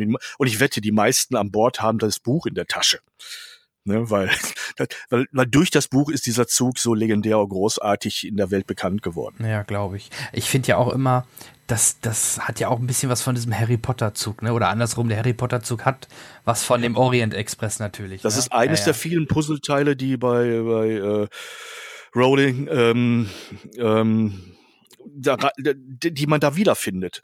Nicht nur das, sondern auch viele, viele andere Sachen. Sie ist, sie ist, äh, ich will keine bösen Worte sagen, aber sie hat, man erkennt ihre Vorbilder, sagen wir es mal so. Ja, klar. Übrigens habe ich heute das erste Mal gelesen, du wirst es wahrscheinlich schon viel länger wissen, dass die, ähm, dass die Tierwelten auch in die Fortsetzung gehen, ne? Äh, ja, hast du hier dran gezweifelt nach dem ersten Teil? Nein, natürlich nicht. Ich habe es heute das erste Mal offiziell gelesen so. vom Verleiher, so. dass, dass wohl auch ein Starttermin dafür schon festgelegt wurde, den ich jetzt aber nicht präsent habe. Den hätte ich, den hätte ich jetzt nämlich nicht gewusst. Ich wusste, dass auf jeden Fall eine Fortsetzung kommt, weil ähm, am Ende des Films taucht ja auch Johnny Depp auf und der ist ja auch schon bestätigt für, für den. War Richtig, der steht auf der, ja. auf der Liste. Mhm. Genau, und ein junger oder ein etwas jüngerer Voldemort, äh, Voldemort sage ich schon, äh, wie heißt er denn hier, der, der Leiter der Schule? Oh, das ist schon spät. Ja, ja, es ist schon also nicht spät. Nicht Snape, sondern du weißt ja nicht meine, den. Gott, was stammeln wir im Augenblick hier rum? Es ja. ist wirklich spät. Es war ein furchtbar langer Tag, liebe Zuhörer. äh, ich muss mich äh, und auch dich ein bisschen entschuldigen dafür, dass wir hier einen, einen harten Tag noch auf die Spitze treiben. Ja. Ähm, aber alle, alle anderen wissen jetzt, wovon wir reden, nur wir kriegen es nicht über die Zunge. So. Ja. Du, bevor wir zum nächsten Film kommen, wenn wir schon hier Random Facts droppen, ähm, du hattest mich auch drauf angesprochen, äh, Amazon und die Herr der Ringe Serie. Richtig. Ähm, können wir auch vielleicht nochmal kurz drüber sprechen, weil im ersten Moment dachte ich, nee, bitte Kurz, nicht. Lass kurzfristig eine Gänsehaut gehabt, ernsthaft. Ja, ja, ja, aber ich dachte erst, oh, lasst es, die, die, die, den Film jetzt irgendwie als Serie zu machen, das, das ist Quatsch. Das will keiner sehen, aber ähm, dann wurde sogar relativ schnell nach den ersten Gerüchten bestätigt. Und dann mhm. wurde aber auch schon gesagt, wann oder wie die Serie spielen soll, nämlich ähm, die Vorgeschichte oder es soll vor die Gefährten spielen. Man hat jetzt nicht gesagt, ob es um Aragorn geht, man hat nicht gesagt, ob es ähm, ich bin jetzt Gollum, kein eine Gollum-Serie wird. Ja, ich bin kein, kein Experte in Sachen Tolkien. Der hat ja unendlich viel geschrieben und äh, selbst nur die drei Herr der Ringe Bücher sind natürlich noch nicht bis zum letzten verfilmt. Also da wird wahrscheinlich auch da noch Material rausgezogen ja, werden, wie so eine Art Spin-off weiterentwickelt, oder? Eigentlich nicht, weil es soll ja wirklich äh, vor der Hobby, äh, vor ähm, die Gefährten spielen und das ist ja, ja dann vor dem äh, ersten Buch The Lord of the Rings. Für mich klingt das so nach äh, zwischen Herr der äh, zwischen Hobbit und Herr der Ringe Ringe. Weil zwischen Hobbit und Herr der Ringe ist natürlich eine Lücke, wo man auch noch ein bisschen Freiheiten hat, weil Hobbit ist abgeschlossen, Bilbo ist zurück im Auenland, der Ring ist bei ähm, Gollum äh, und wie gesagt, alles, was jetzt zum Beispiel mit einem Legolas, mit einem Aragorn passiert, bis zum Die Gefährten und all das, ist ja komplett noch offen. Also man könnte zum Beispiel die Serie über, was ja auch schon bestätigt ist, es sollen mehrere Staffeln auf jeden Fall werden, nicht nur eine. Ähm, müssen sie, glaube ich, auch machen. Das ist schon äh, sogar rechtlich ja. so fix. Ähm, wenn das so ist, dann könnte man ja die Serie darin münden lassen, also quasi in die Gefährten, gerade mit den Gefährten selber, wie die überhaupt dann zu Elrons Rat kommen. Ne? Also du kannst Gon äh, ähm, Gondor zeigen mit Boromir und Faramir. Also das schon viele Möglichkeiten. Aber ist die Frage, ob sie dann auch die Schauspieler wieder nehmen können? Wahrscheinlich eher nicht. Hm, ähm, ich glaube, das wird nicht hinhauen. Ich, ich schätze nee. eher Gastauftritte wird es geben, äh, um die Leute so ein bisschen mit kleinen Bonbons zu verwöhnen und hier und da mal ein bekanntes Gesicht reinzubringen. Ich habe aber trotzdem, äh, ich glaube, dass es sehenswert wird, wenn man es ordentlich macht. Ich habe aber trotzdem irgendwo in mir drin so eine kleine kleines bisschen so ein Galletropfen, der sich sagt, da hat sich so ein literarisches Genie wie Tolkien hergemacht und hat Jahrzehnte seines Lebens verwandt, eine Welt zu erfinden, Sprachen dazu erfinden, eine, eine Geschichte zu dieser Welt zu erfinden, ähm, deren, deren Historie sich auszudenken, Geschichten darin spielen zu lassen, Figuren zu entwickeln, Völker zu entwickeln. Und dann kommen da ein paar Burschen her und sagen, hm, ich mach da jetzt auch mal eben was. Ich traue denen vieles zu und hoffe, dass sie, dass sie mit, mit einer kleinen Portion Ehrfurcht das Beste geben, was sie können, um es nicht zu einer peinlichen Nummer werden zu lassen. Äh, wobei die Tolkien-Gesellschaft selber, glaube ich, äh, härteste ähm, Ansprüche an Leute, die irgendwelche Rechte haben wollen, stellt. Insofern müssen die da schon irgendwas vorgelegt haben, was sie überzeugt hat. Und es wird auch äh, so oder so schweineteuer sein, die Lizenzrechte. Das äh, ist auch schon ja. durchgesickert. Ähm, und wir wissen ja noch gar nicht, wer jetzt genau das produzieren und Regie führen wird. Und weder Schauspieler. Es ist ja noch alles, es wird ja bisher nur angekündigt, ja, Amazon sagt, wir machen die Serie über ein paar Staffeln, das ist fix, der Deal ist fix. Und jetzt geht es in die eigentliche Planung. Ne? Also mhm. mehr ist ja bisher ja wohl auch noch nicht wirklich passiert. Natürlich gibt es sicherlich schon die Ideen und die, die halt beim Kauf auch vorgelegt worden sind, gehe ich mal von aus, so wie du schon äh, sagtest. Aber alles andere ist ja noch in der Schwebe, ne? Von daher. Ja, ich lasse mich auch überraschen. Ich möchte mich da selber gar nicht irgendwie von abhalten, das gut finden zu wollen und hoffe einfach, dass unsere beide Enttäuschung und die von vielen, vielen anderen nicht enttäuscht wird. Das Spiel ist einfach. Sie erwarten von mir Erbarmen. Sie hätten sich an die Regeln halten sollen.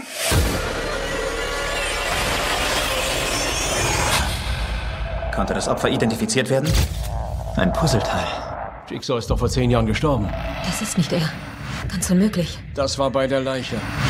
Die Wahrheit wird ihnen die Freiheit bringen. Hilfe!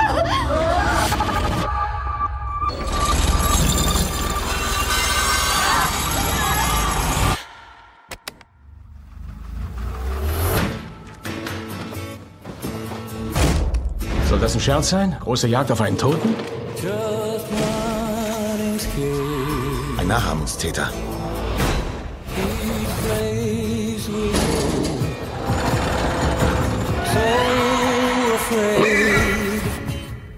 Leben oder sterben. Sie müssen wählen. Ihr wisst, was passiert, wenn wir die Regeln nicht befolgen. Das Blut unter den Fingernägeln des ersten Opfers ist John Kramers Blut, des Jigsaw-Killers. Das ist völlig unmöglich.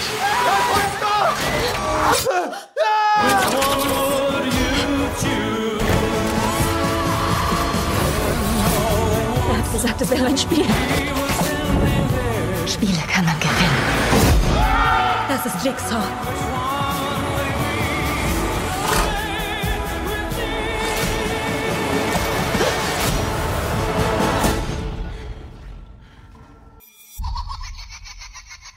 Das ist überhaupt nicht gruselig.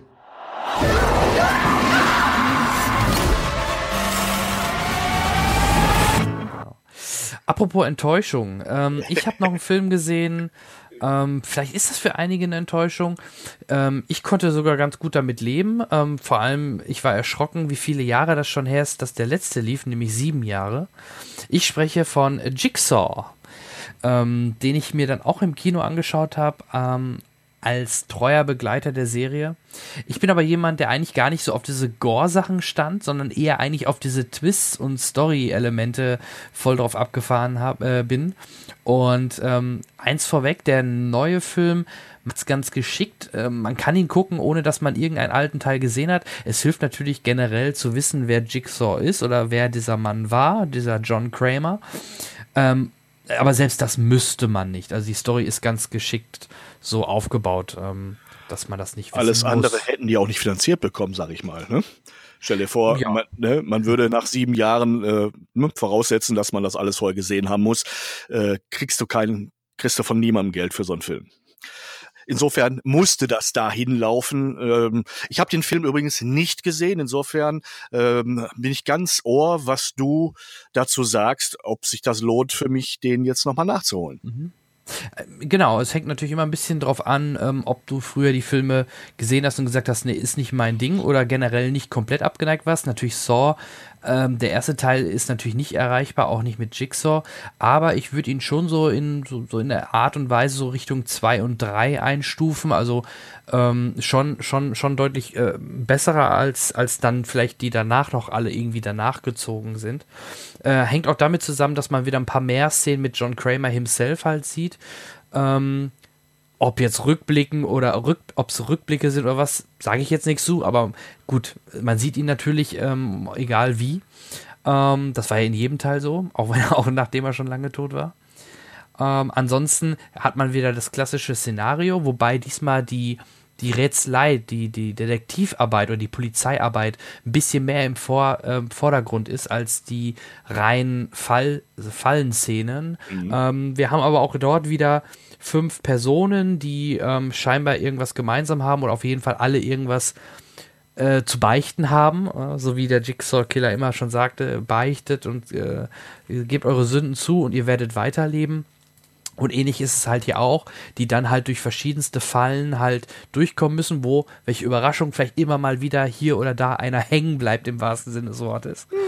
Ähm, man hat auch wieder natürlich ein paar fiesere Gore-Szenen, aber finde ich in der Summe diesmal nicht so schlimm oder so ekelerregend wie vielleicht in, in, in einigen Teilen davor. Ähm, ich habe da auch kein Problem mit, aber wie gesagt, es ist für mich nicht der Fokus. Ich muss da nicht besonders viel Blut sehen. Mir reicht es eigentlich, ich finde es einfach nur interessant, auf was für Ideen man kommt bei diesen Fallen und wie man event eventuell rauskommt oder wenn sie dann zuschnappt, von mir aus könnten sie sogar dann wegblenden. Ich müsste es nicht immer sehen, aber okay, das, es scheint ja auch genügend Leute zu geben, die nur auf Gore stehen. Von daher werden die hier auch im Gegensatz zu vielen anderen Horrorfilmen der letzten Jahre auch mal wieder bedient, weil ich wüsste jetzt nicht, wann ich zuletzt so einen Film à la Jigsaw oder halt auch Final Destination gesehen habe. Selbst in Final Destination, der in 3D sehr populär war, auch die letzten Teile, wurde auf einmal interessanterweise nie wieder eine Fortsetzung gemacht. Ich wundere mich auch so ein bisschen, aber wahrscheinlich ist es da auch nur eine Frage der Zeit bis man da nochmal einen nachlegt. Ähm, aber ich, ich, ich stimme mit dir da schon überein. Für mich ist das auch mehr so der Spaß äh, meiner Tüftlerseele. Was hat man sich einfallen lassen? Wie wird diesmal was funktionieren? Äh, natürlich äh, bin ich auch nicht frei davon, äh, in einem, zumindest im Film, äh, ein bisschen, bisschen, äh, ich sag mal, Spannungselemente zu sehen. Wobei es muss nicht der ultraharte Gore sein. Ähm, da speckt mir dann noch eine Blutwurststulle im Kino auch nicht mehr so richtig. Aber ähm, äh, wenn es einfach interessant gemacht ist und, und man sich fragt, was steckt dahinter, was verbindet diese Figuren, das ist mehr so der Reiz für mich ähm, dass es dann um, eine, um die ultimative Leben- oder Sterben-Frage geht ist einfach nur eine dramaturgische Finesse, die dann gekrönt wird für mich eben durch die technischen Finessen. Klingt ein bisschen albern, aber ich sehe es wirklich so. Äh, es müsste für mich wirklich nichts gezeigt werden, äh, zumal ich eh der Meinung bin, dass es manchmal im Kopf viel schlimmer zur Sache geht, wenn man es nicht sieht. Absolut, sehe ich genauso. Und deswegen, also dann würde ich dir den Film auch sogar gerne näher legen, mal den später aus der Konserve oder im Stream mal mhm. zu gucken. Also ähm, gerade wenn du so selber rätselst und auch mal so mal den einen oder anderen Twist ganz gern hast, ähm, ha, macht der Film schon Spaß. Also ist schon wieder ganz cool. Und natürlich die Atmosphäre, man fühlt sich sofort wieder so zehn Jahre jünger gefühlt, wie die letzten äh, Saw-Teile liefen. Und, äh, aber auch hier wieder interessant, ja. Wobei sich bei solchen Filmen immer anbietet, wieder auf einmal kein 3D mehr. Mhm. Okay, klar, kostet 3D ein bisschen mehr, aber du verdienst auch automatisch ein bisschen mehr, weil die Leute natürlich einen 3D-Aufschlag zahlen. Also das hat mich schon gewundert, vor allem dadurch, dass der letzte in 3D war, äh, dass sie den jetzt wieder komplett in, äh, nur in 2D released oder überhaupt gedreht und rausgebracht haben. Wer weiß, woran es gelegen hat. Ja, ähm, ich weiß es nicht, nee. kann ich noch mal einen kleinen Vorgriff in die nähere Zukunft machen, nämlich in die nächste Startwoche.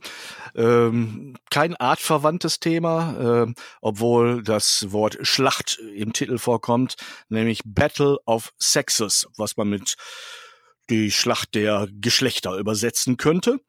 Äh, aber im Deutschen Untertitel gegen jede Regel heißt, äh, was ich, äh, glaube ich, schon zwölfmal irgendwo gelesen habe und jedes Mal für nichtssagend befunden habe. Ähm, das ist die Geschichte. Deu deutsche Untertitel. Ein extra Thema. Da machen wir mal, glaube ich, mal eine Sendung zu, ne? Ja. Aber da kommen wir aus dem Lachen nicht raus. Zum Beispiel auch jetzt hier Thor, Tag der Entscheidung. Wow, Tag Hallo? der Entscheidung. Gibt's, glaube ich, 20 Filme, die Tag der Entscheidung haben. Von einem Western über äh, Space Opera bis, das passt doch überall hin. Man könnte auch eine Ballettsendung Geht fast schon in Richtung Ja. Terminator. Let's ja. Dance, Tag der Entscheidung. Augsburger Puppenkiste, Tag der Entscheidung. Ja, äh, albern, ne? Also nichtssagend. Nein, kommen wir zurück zur Battle of Sexes. Ist eine Geschichte, die auf einer Story oder auf einer Geschichte beruht, die in den 70er Jahren wirklich passiert ist. Nämlich eine Zeit, in der, wie soll man sagen, die Geschlechterrollen noch etwas weiter auseinanderlagen, als sie es heute ne, sind. Ähm, und auch im Sport und auch im Tennissport, denn die ähm, damals beste Tennisspielerin Billie Jean King ähm, ist zwar wie gesagt Weltmeisterin oder hat zumindest die meisten WM-Punkte und und gilt als fast unschlagbar, wird aber von dem damaligen langsam in die Jahre kommenden Ex-Champ, nenne ich das jetzt mal, Bobby Riggs, immer noch so ein bisschen spöttelnd abgetan mit, ja gut, für eine Frau ist ganz in Ordnung, aber ich, ich werde langsam dick und war mal gut, aber die schlage ich immer noch mit links. Und mit solchen Sprüchen haut er sich dann da durch, bis er irgendwann die richtige Antwort bekommt, was darin mündet, dass sie sich zu einem Duell verabreden. Also, und das Ganze wird medial begleitet, denn die, äh, diese Billie Jean King sagt, das kann ich mich nicht auf mir sitzen lassen. Und selbst bei den Turnieren werden wir Frauen in, in den Frauenspielen irgendwie miserabel bezahlt im Vergleich zu dem, was die Männer kriegen. Selbst wenn die nicht, nicht in der Top Ten mitspielen, das ist alles nicht in Ordnung. Ähm, und dann macht dieser, dieser Fatzke noch so Sprüche. Jetzt werde ich dem mal ordentlich zeigen, wo der Hammer hängt. Und das Ganze ist dann dramaturgisch ein bisschen aufgebaut mit ein paar Vorkämpfen, die, sie, die da hinführen und dann letztendlich äh, mit dieser Verabredung und medial ganz groß aufgezogenen Kampf der Geschlechter, ähm, die ähm, er, nämlich ähm, ähm, Steve Carell spielt den übrigens, Bobby Riggs, äh, wirklich eigentlich nur ins Lächerliche ziehen will, aber dann irgendwann merkt, äh, da wird ihm doch vielleicht ein bisschen mehr abverlangt als nur ein großes Maul. Und das ist teilweise so witzig, obwohl da diese unterschwellige, ernste Geschichte drin ist. Aber die ist so charmant aufgearbeitet mit so viel 70er-Jahre-Flair und, und Schauwerten aus den 70ern, ne?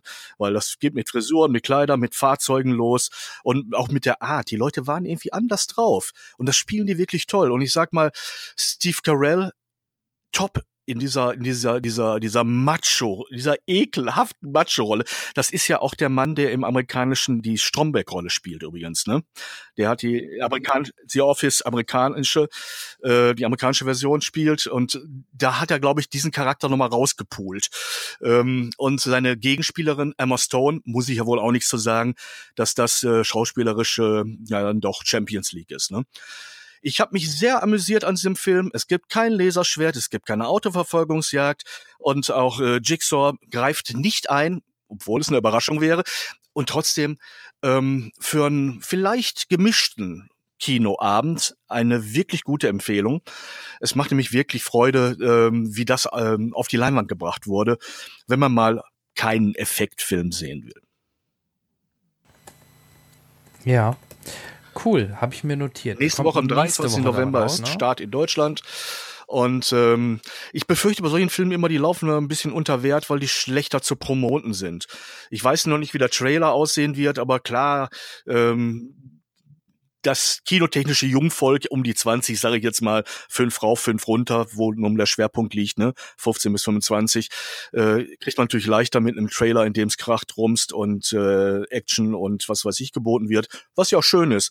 Aber es gibt auch noch andere Sachen. Genau, aber wobei die nicht diese Massen zwingend benötigen, da so ein Film natürlich auch ein ganz anderes Budget hat. Der wird keine 300 Millionen Wahrscheinlich kommt der mit 295 aus. Ja, könnte hinkommen. Ja, Wir haben goldene genau. Tennisbälle benutzt, ganz bestimmt. Äh, Ja, so, natürlich, ja. Apropos Tennis, apropos, wo du gerade sagst Tennisbälle, da kommt doch auch, war, war der schon draußen, der Film ähm, mit Shia LaBeouf als nicht Ähm, Pete Sampras, ähm, ähm, noch früher, Andy Borg, dieses Tennisduell äh, da Bob zwischen Borg Ja, und ja. Äh, und äh, oh Gott, McEnroe. Mac, also McEnroe Genau, genau. Kam der, war der schon Jetzt raus? überfragst du mich, weil weil ich den leider auch noch nicht sehen konnte. Ähm, entweder ist diese Presseverfügung an mir vorbeigegangen, was ich nicht glaube, oder der wird noch kurzfristig gezeigt, was darauf hindeuten würde, dass der noch kommt. Und ähm, wer wie ich äh, diese beiden äh, noch, zumindest im Fernsehen, live gesehen hat, weiß, dass das die Krönung des Tennissports war und dass danach maximal daran gekommen wurde, was die geboten haben. Also das ist wirklich, da waren zwei, die sonst nur einmal in der Dekade vorkommen, gleichzeitig am Platz. Und sie verbindet im Grunde genommen über den Sport eine eine Geschichte, ne, denn sie verkörpern unterschiedliche Typen von Menschen, Charaktere, die aber durch ihre, ihre, ihren Kampf um die Weltspitze immer irgendwie miteinander zu tun hatten. Und da kann ich mir wirklich vorstellen, dass da viele interessante Background-Facts mit eingearbeitet sind, die uns klar machen, ähm, ne, wie es wirklich zugegangen ist. Ja, schau dir Rush an, war ein ganz toller Film. Ne? Ja. Mit, ähm, Daniel Brühl und äh, Mhm. Thor. Also das- das- ja, der hat mich das auch begeistert. Habe ich nichts erwartet äh, und ich war, war gefesselt. Und erstaunlicherweise alle anderen, die mit mir zusammen auch gesehen haben. Und da waren durchaus Menschen bei, die normalerweise mit Motorsport äh, nicht so viel am Hut haben oder Frauen sind ähm, oder beides ähm, oder auch Männer, die sagten, ach nö, was interessiert mich das? Und die saßen, saßen alle nachher da und haben wirklich gebannt zugeschaut und es war gut, es war wirklich gut. Und wer hat da Regie geführt? Ich weiß es, aber wir kommen auf nicht, nicht auf den Namen. Sag schnell. Ron, Ron Howard. Ron Howard, danke, danke, danke. Der Ron Howard, der doch jetzt auch Han Solo. Han Solo. Äh, was sagst du eigentlich dazu, dass wir eigentlich auf den Weihnachts-Star Wars-Film warten, den wir auch noch nicht gesehen haben, aber für drei oder nee, vier Monate später, ne, der Solo-Film. Also die, die Schlachtzahl macht mich unruhig, ehrlich gesagt. Ähm, ich, ich, ich würde jetzt mal ganz vorsichtig äh, mich ein bisschen ähm, aus dem Fenster lehnen wollen und würde behaupten, dass der nicht im Mai äh, in die Kinos kommt, dass nach der Promotion zu Episode 8 sicherlich noch bekannt gegeben wird, dass der erst im Dezember kommt. Ich kann es mir nicht anders vorstellen, dass sie den so schnell wirklich jetzt noch fertig kriegen und dass der schon im Mai wirklich rauskommt. Also, also das ist meine Vermutung. Knappe halbe Jahr finde ich ehrlich gesagt zu kurz. Also die Kuh kann man nicht unendlich Ja. melken. Irgendwann ist, ist die leer. Weil Ähm, das gleiche hatten sie schon bei Rogue One vorgehabt. Rogue One hätte eigentlich auch schon im Mai kommen sollen, nach Episode 7. Mhm. Haben sie ja dann auch ein bisschen wieder nach hinten geschoben auf Dezember. Und äh, dann halt, dann hat, dann war, glaube ich, auch eigentlich schon Episode 8 wieder für Mai angekündigt. Die wollten dann eigentlich diesen, diesen, diesen Mai, dieses Mai-Intervall immer haben.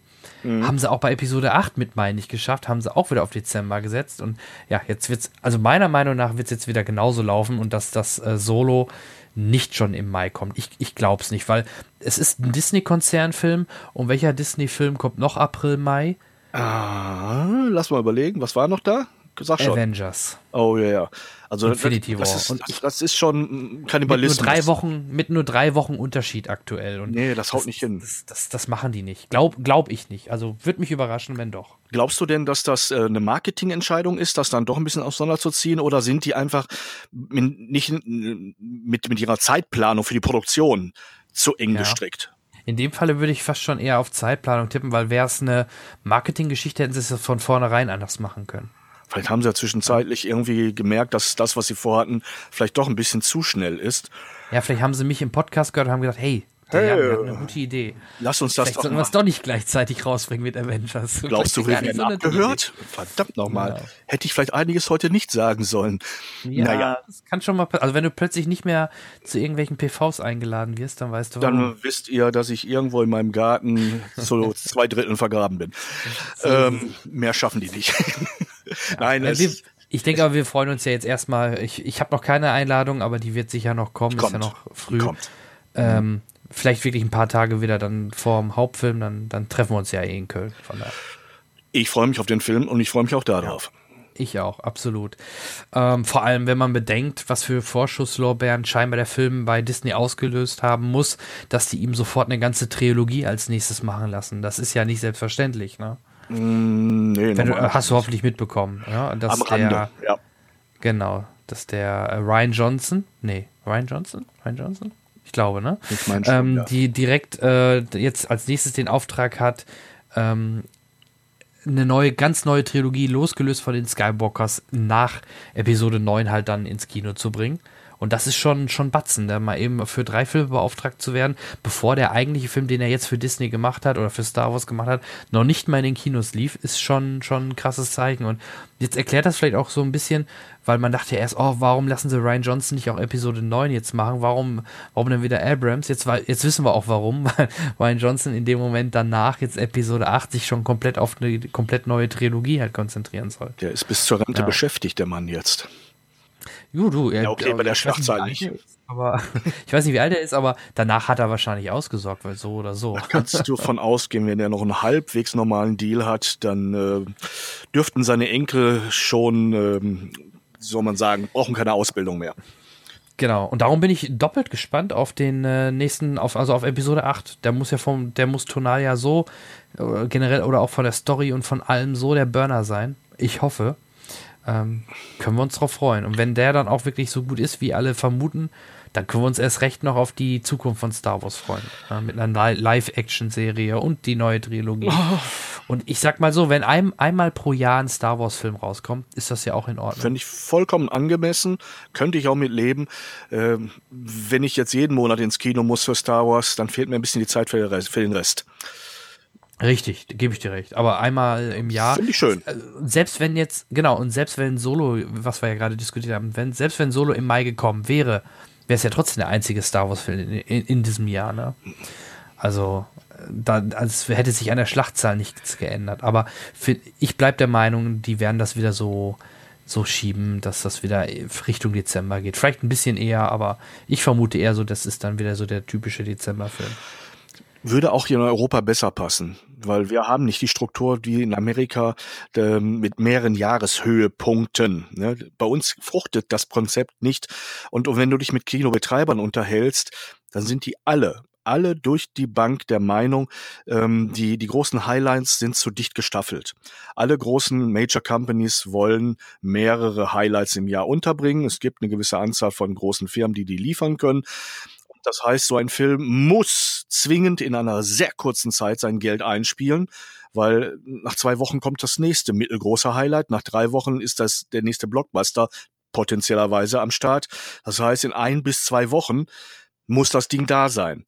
Und deshalb haben Filme, die vielleicht ein bisschen Zeit zur Entwicklung brauchen, weil sie nicht mit so ganz großen Budget gemacht wurden, sondern vielleicht erstmal eine gute Mund-zu-Mund-Propaganda brauchen, bis die Leute merken, da, da schlummert was Schönes, äh, überhaupt keine Chance. Weil nach ein bis zwei Wochen muss ausgetauscht werden. Egal wie viel Säle so ein Multiplex, egal in welcher Stadt hat. Die, die, die, die Menge an Filmen äh, lässt keine langen Spielzeiten mehr zu.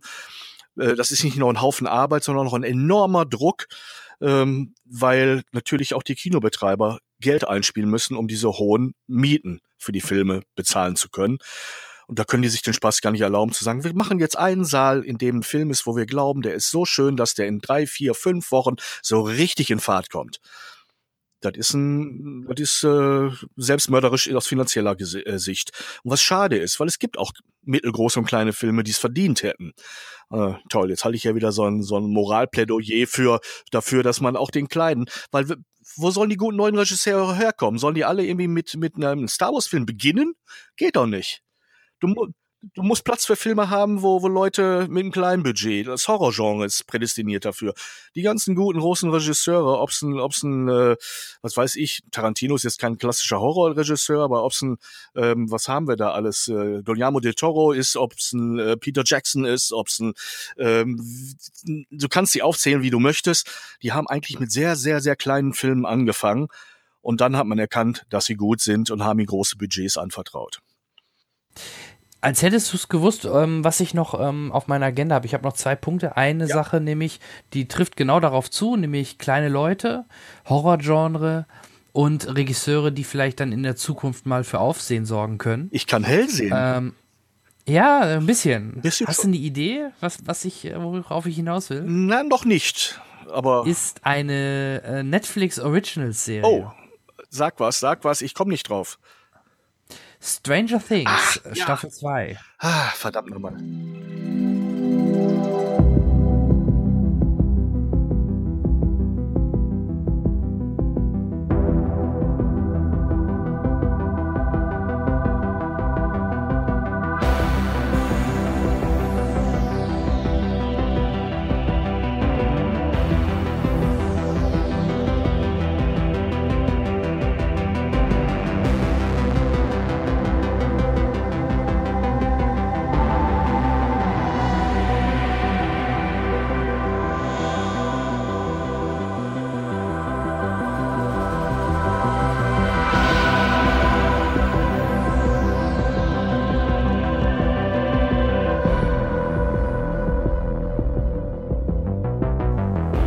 Duffer-Brüder, die Duffer-Brüder, die ja auch nicht wirklich vorher groß bekannt waren.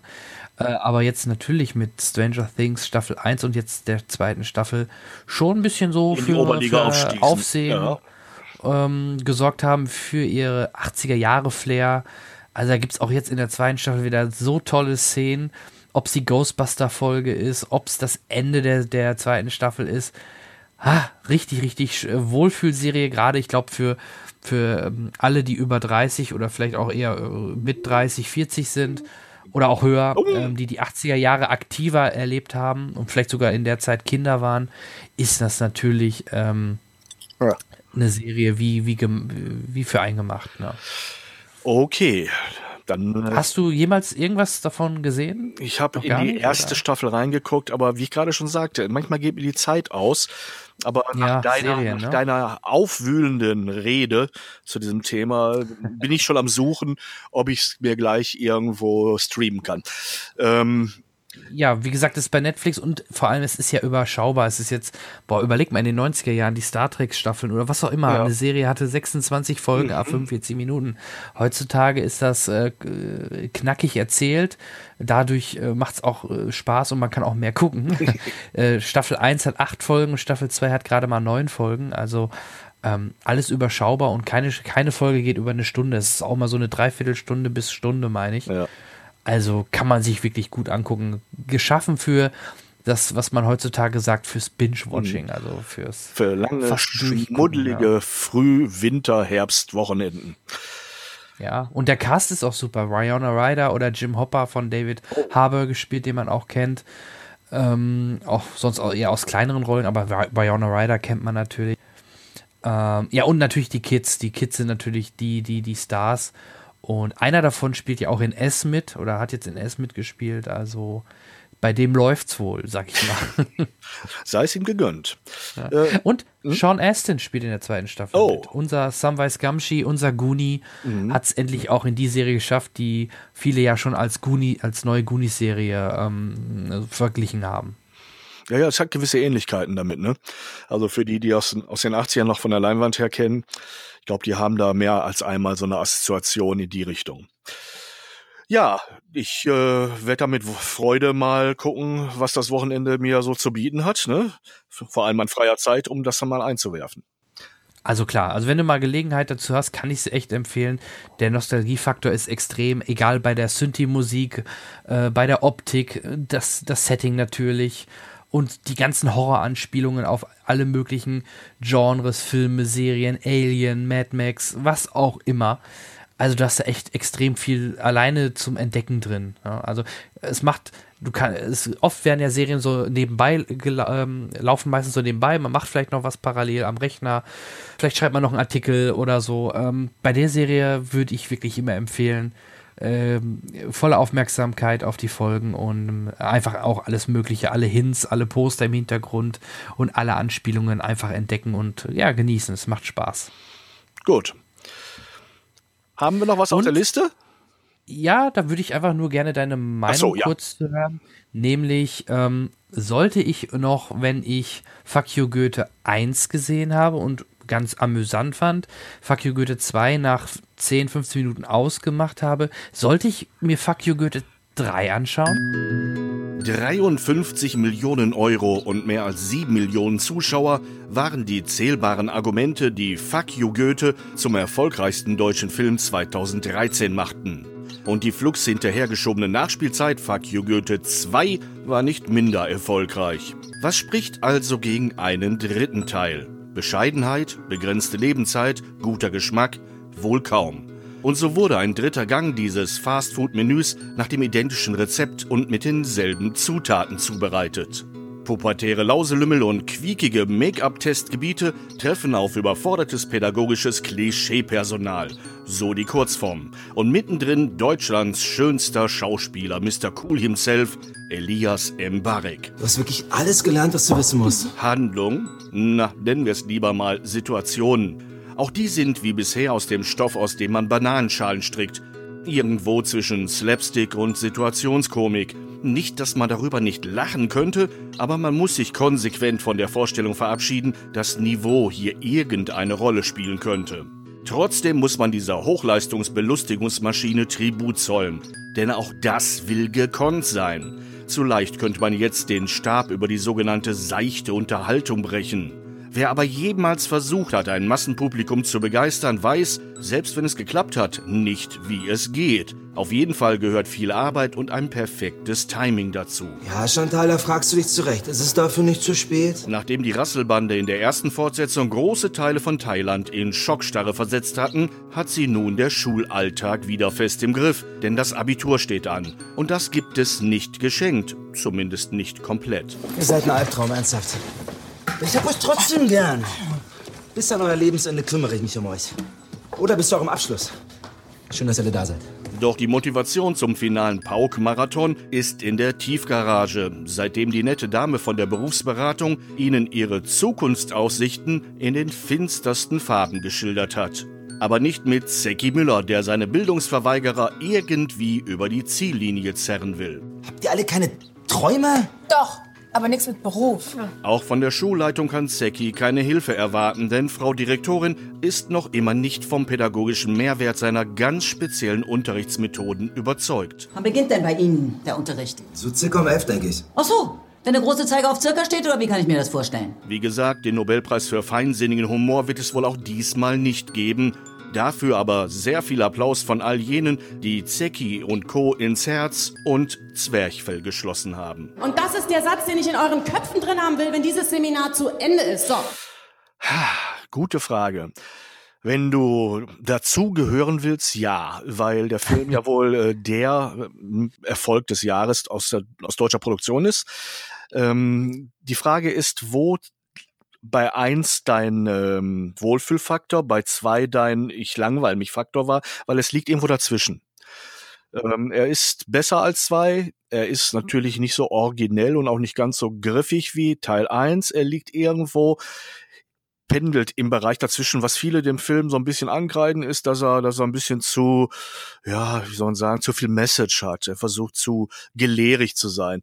Äh, das, ja, ja, er, er will, er will ja so ein bisschen äh, auch aufklären über Schulsituationen und ah, das geht einigen auf den Sack, aber ist andererseits nicht so intensiv darin, dass man, dass man sagen müsste, ja, jetzt ist er nicht mehr, nicht mehr witzig. Ne, er ist immer noch amüsant, aber ähm, sagen wir mal so, mehr als einmal muss man auf keinen Fall gucken. Ja, okay, das, das ist ja oft gerade auch bei Komödien. Obwohl ja, wohl ein Hangover kann man sich immer wieder mal anschauen, ne? Ja, es, eben. Es gibt so einige, einige, die, die können regelmäßig bei mir laufen und ich habe regelmäßig Spaß daran. Und es sind teilweise ganz alte Schinken auch dabei. Ähm, bisschen Nostalgiefaktor, aber auch, weil, weil es gibt einfach Sachen, die zeitlos gut sind. Ähm, ich denke, you Goethe hat in der Zeit auch getroffen. Ähm, bei dem Erfolg waren Verlängerungen unvermeidbar. Und dass er jetzt im dritten Teil, ich denke, auch seinen Abschluss gefunden hat. Wobei bei dem Erfolg, ich, ich nehme die meine letzte Aussage mal zurück. Wenn etwas wirklich so Gold hinten rausfallen lässt, ich habe ja nach Scheißen gesagt, das tut man doch nicht, ne? Ähm, dann, dann ist immer die Gefahr dabei, dass egal wie es inhaltlich war, noch einen hinterher gibt. Also, wie gesagt, meine letzte Bemerkung, nein, die vorletzte ist es ja gar nicht jetzt, äh, nehme ich nochmal zurück, aber ähm, eigentlich sollte damit Schluss sein und es wäre auch besser, wenn damit Schluss ist. Und wenn man einfach Spaß dran hat, ist der erste so lange her, dass man ihn sich dann vielleicht nochmal ansehen könnte, wenn man möchte. Den zweiten auf keinen Fall und den dritten muss eigentlich auch nicht sein. Es reicht, wenn man ihn wirklich einmal gesehen hat. Und wenn man es nicht hat, dann verliert man und verpasst man auch nichts. Also es ist, es ist keine, ja, kein ich, Must. Ich bin halt, ähm, auch da, das ist wieder, was du vorhin auch meintest, ja, als Jugendlicher oder Kind hat man das halt immer im Fernsehen, im Vorabendprogramm oder Nachmittagprogramm gesehen. Ich war mal großer Fan von den ganzen Filmen aus der deutschen Geschichte, so die Lümmel von der ersten Bank und so, die mit, ähm, gerade mit Theo Ling, fand ich immer super. Ja, wo? Ja, ja, genau. genau. Hm, ich weiß So, genau, was so- Sie meinen. Also bitte schön, junger Mann, wenn Sie mal ein bisschen mehr zum Thema sich auslassen möchten, bitte schön, sagen Sie doch mal, was Ihnen an diesen Filmen besonders Ganz gefallen genau, hat. ja, du kannst es gut. Also so Mitte 60er, Mitte 70er Jahre muss das so gewesen sein, ne? Ja, Peter Kraus und dann hier und da mal ein Peter Alexander als Gaststar eine oder eine Glas, Glas in ja. jungen Jahren und und so weiter. Im Prinzip ist das, das die, ist das die Neuauflage davon. Natürlich in, in Jetztzeit noch ein bisschen rotziger, noch ein bisschen aufgedrehter. Alte Menschen sagen, boah, das geht so weit. Haben früher aber die Alten auch gesagt, ne, die, den Jungen beim Gucken der, der Lümmel aus der letzten Bankfilme, äh, gesagt haben, hör mal, das ist aber, das ist aber schon nicht mehr lustig, Freunde, hier. Da geht's aber schon deutlich zu weit. Und wir haben uns alle amüsiert. Ich meine, ich habe die eigentlich auch hauptsächlich im Fernsehen in Wiederholungen und so weiter gesehen, aber die waren amüsant und haben Spaß gemacht. Und wahrscheinlich bin ich jetzt in, altersmäßig da, wo ich sage, ach komm, äh, witzig ist das doch schon lange nicht mehr, was, was die da loslassen. Sind doch nur Sprüche und, und, und irgendwelche Rotzigkeiten und Unüberlegtheiten und was weiß ich. Kann aber voll und ganz akzeptieren, dass ich da nicht der Nabel der Welt bin und andere sagen, hey, das swaggt, das ist gut, lass es gehen. Aber man sieht Ne, auch, wie die aber- Dynamik äh, zwischen Lehrer und Schülern sich geändert hat, wenn man das heutzutage, was ja auch schon ein bisschen mehr eher der Ja. Realität entspricht, so ein bisschen Richtung Fuck you Goethe sich anschaut oder früher wie ein, ein Lehrer oder ein, ein, ein Oberstudienrat oder wie, wie der, was für der, was der für eine Autorität hatte und was für Mut man haben musste, denen Streiche zu spielen. Ne? Das ist eine ganz andere Zeit Mhm. gewesen. Und ja, und ich denke, die Parallele, dass das Uschi Glas ausgerechnet jetzt auch dann bei Fuck You Goethe eine ganz andere Rolle spielt, natürlich, ähm, macht ja dann Sinn. Ne? Früher halt das, das Mädchen, was selber Quatsch gemacht hat, als Marion Nietnagel. Und früh äh, und, und, und jetzt ist sie halt, ich weiß gar nicht, was ist sie, die Direktorin sogar oder irgendwie Oberstudien? Die Direktorin ist ja die, Die, ist Riemann, genau. Was ist Riemann, sie? ne? Oder ist sie nur eine ist- Lehrerin? Ich weiß ist, es gar äh, nicht mehr. Ja. Ja, ich glaube, ja, so, ja, oder Schultyp. Nein, ich weiß. Ach komm, äh, als wenn das wichtig Nee, wäre. Genau, aber sie Film. spielt halt mit und das, das fand ich halt, finde ich halt immer sofort ganz, ganz bezeichnend oder interessant. Das ist mir sofort immer aufgefallen. Ach, guck mal, Uschi Glas spielt da jetzt wieder in so einem Schulfilm, aber jetzt auf der anderen Seite quasi. Ja, okay, das das ist fast noch der, der intelligenteste und der ironischste Teil an solchen Sachen. Sowas mag ich durchaus, ne? Und äh, es gibt ja auch äh, in Hollywood immer wieder solche Reaktivierungsposten, wenn ein äh, Tim Burton, ne, äh, ein Vincent Price in seinen, seinen frühen Horrorfilm Edward mit den Scherenhänden reinholt.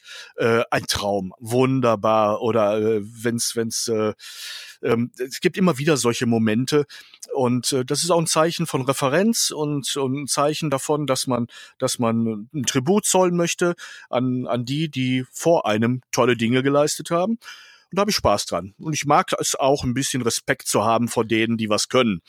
Und äh, ob Uschi Glas jetzt dazugehörte, darüber kann man vielleicht auch zanken, aber sie hat eine entscheidende Rolle in diesen Jahren im Filmgeschäft gespielt und ich will auch nicht über die Frau jetzt lästern, was soll das? Ist auch völlig Nee, nee, blödsinnig. nee, Ne? Müssen wir auch gar nicht. Ja. Und Nö. Zum Beispiel, das jetzt heutzutage ein Elias Mbarek ist halt momentan der Mann der Stunde, ne? Egal in welchem Film der ist, er kommt positiv, äh, er kommt sympathisch rüber, ähm, hat so ein Ja. bisschen den Rang abgelaufen, äh, dem Schweighöfer und dem, dem Schweiger gefühlt so ein bisschen. Ähm, Ja, zumindest in der gleichen Liga unterwegs. auf- als das auf jeden von, Fall, ja. Von der Jugend akzeptiert, von den Mädels äh, als interessant und, und, und sexy empfunden. Ähm, und ich sage jetzt schon mal, wenn wir Podcast 748 machen, also ungefähr in 30 Jahren und dann über einen Film reden, ja, irgendwie, und wir dann über einen Film reden, in dem äh, Elias Mbarek als Gaststar in einer witzigen Schulkomödie den Altrektor spielt, dann werden wir uns vielleicht daran erinnern, dass wir das Ganze irgendwie schon mal hatten. Ne? Das ist eine Zeitschleife. Es wird sich äh, mit denen, die sich im Business halten, immer wieder wiederholen.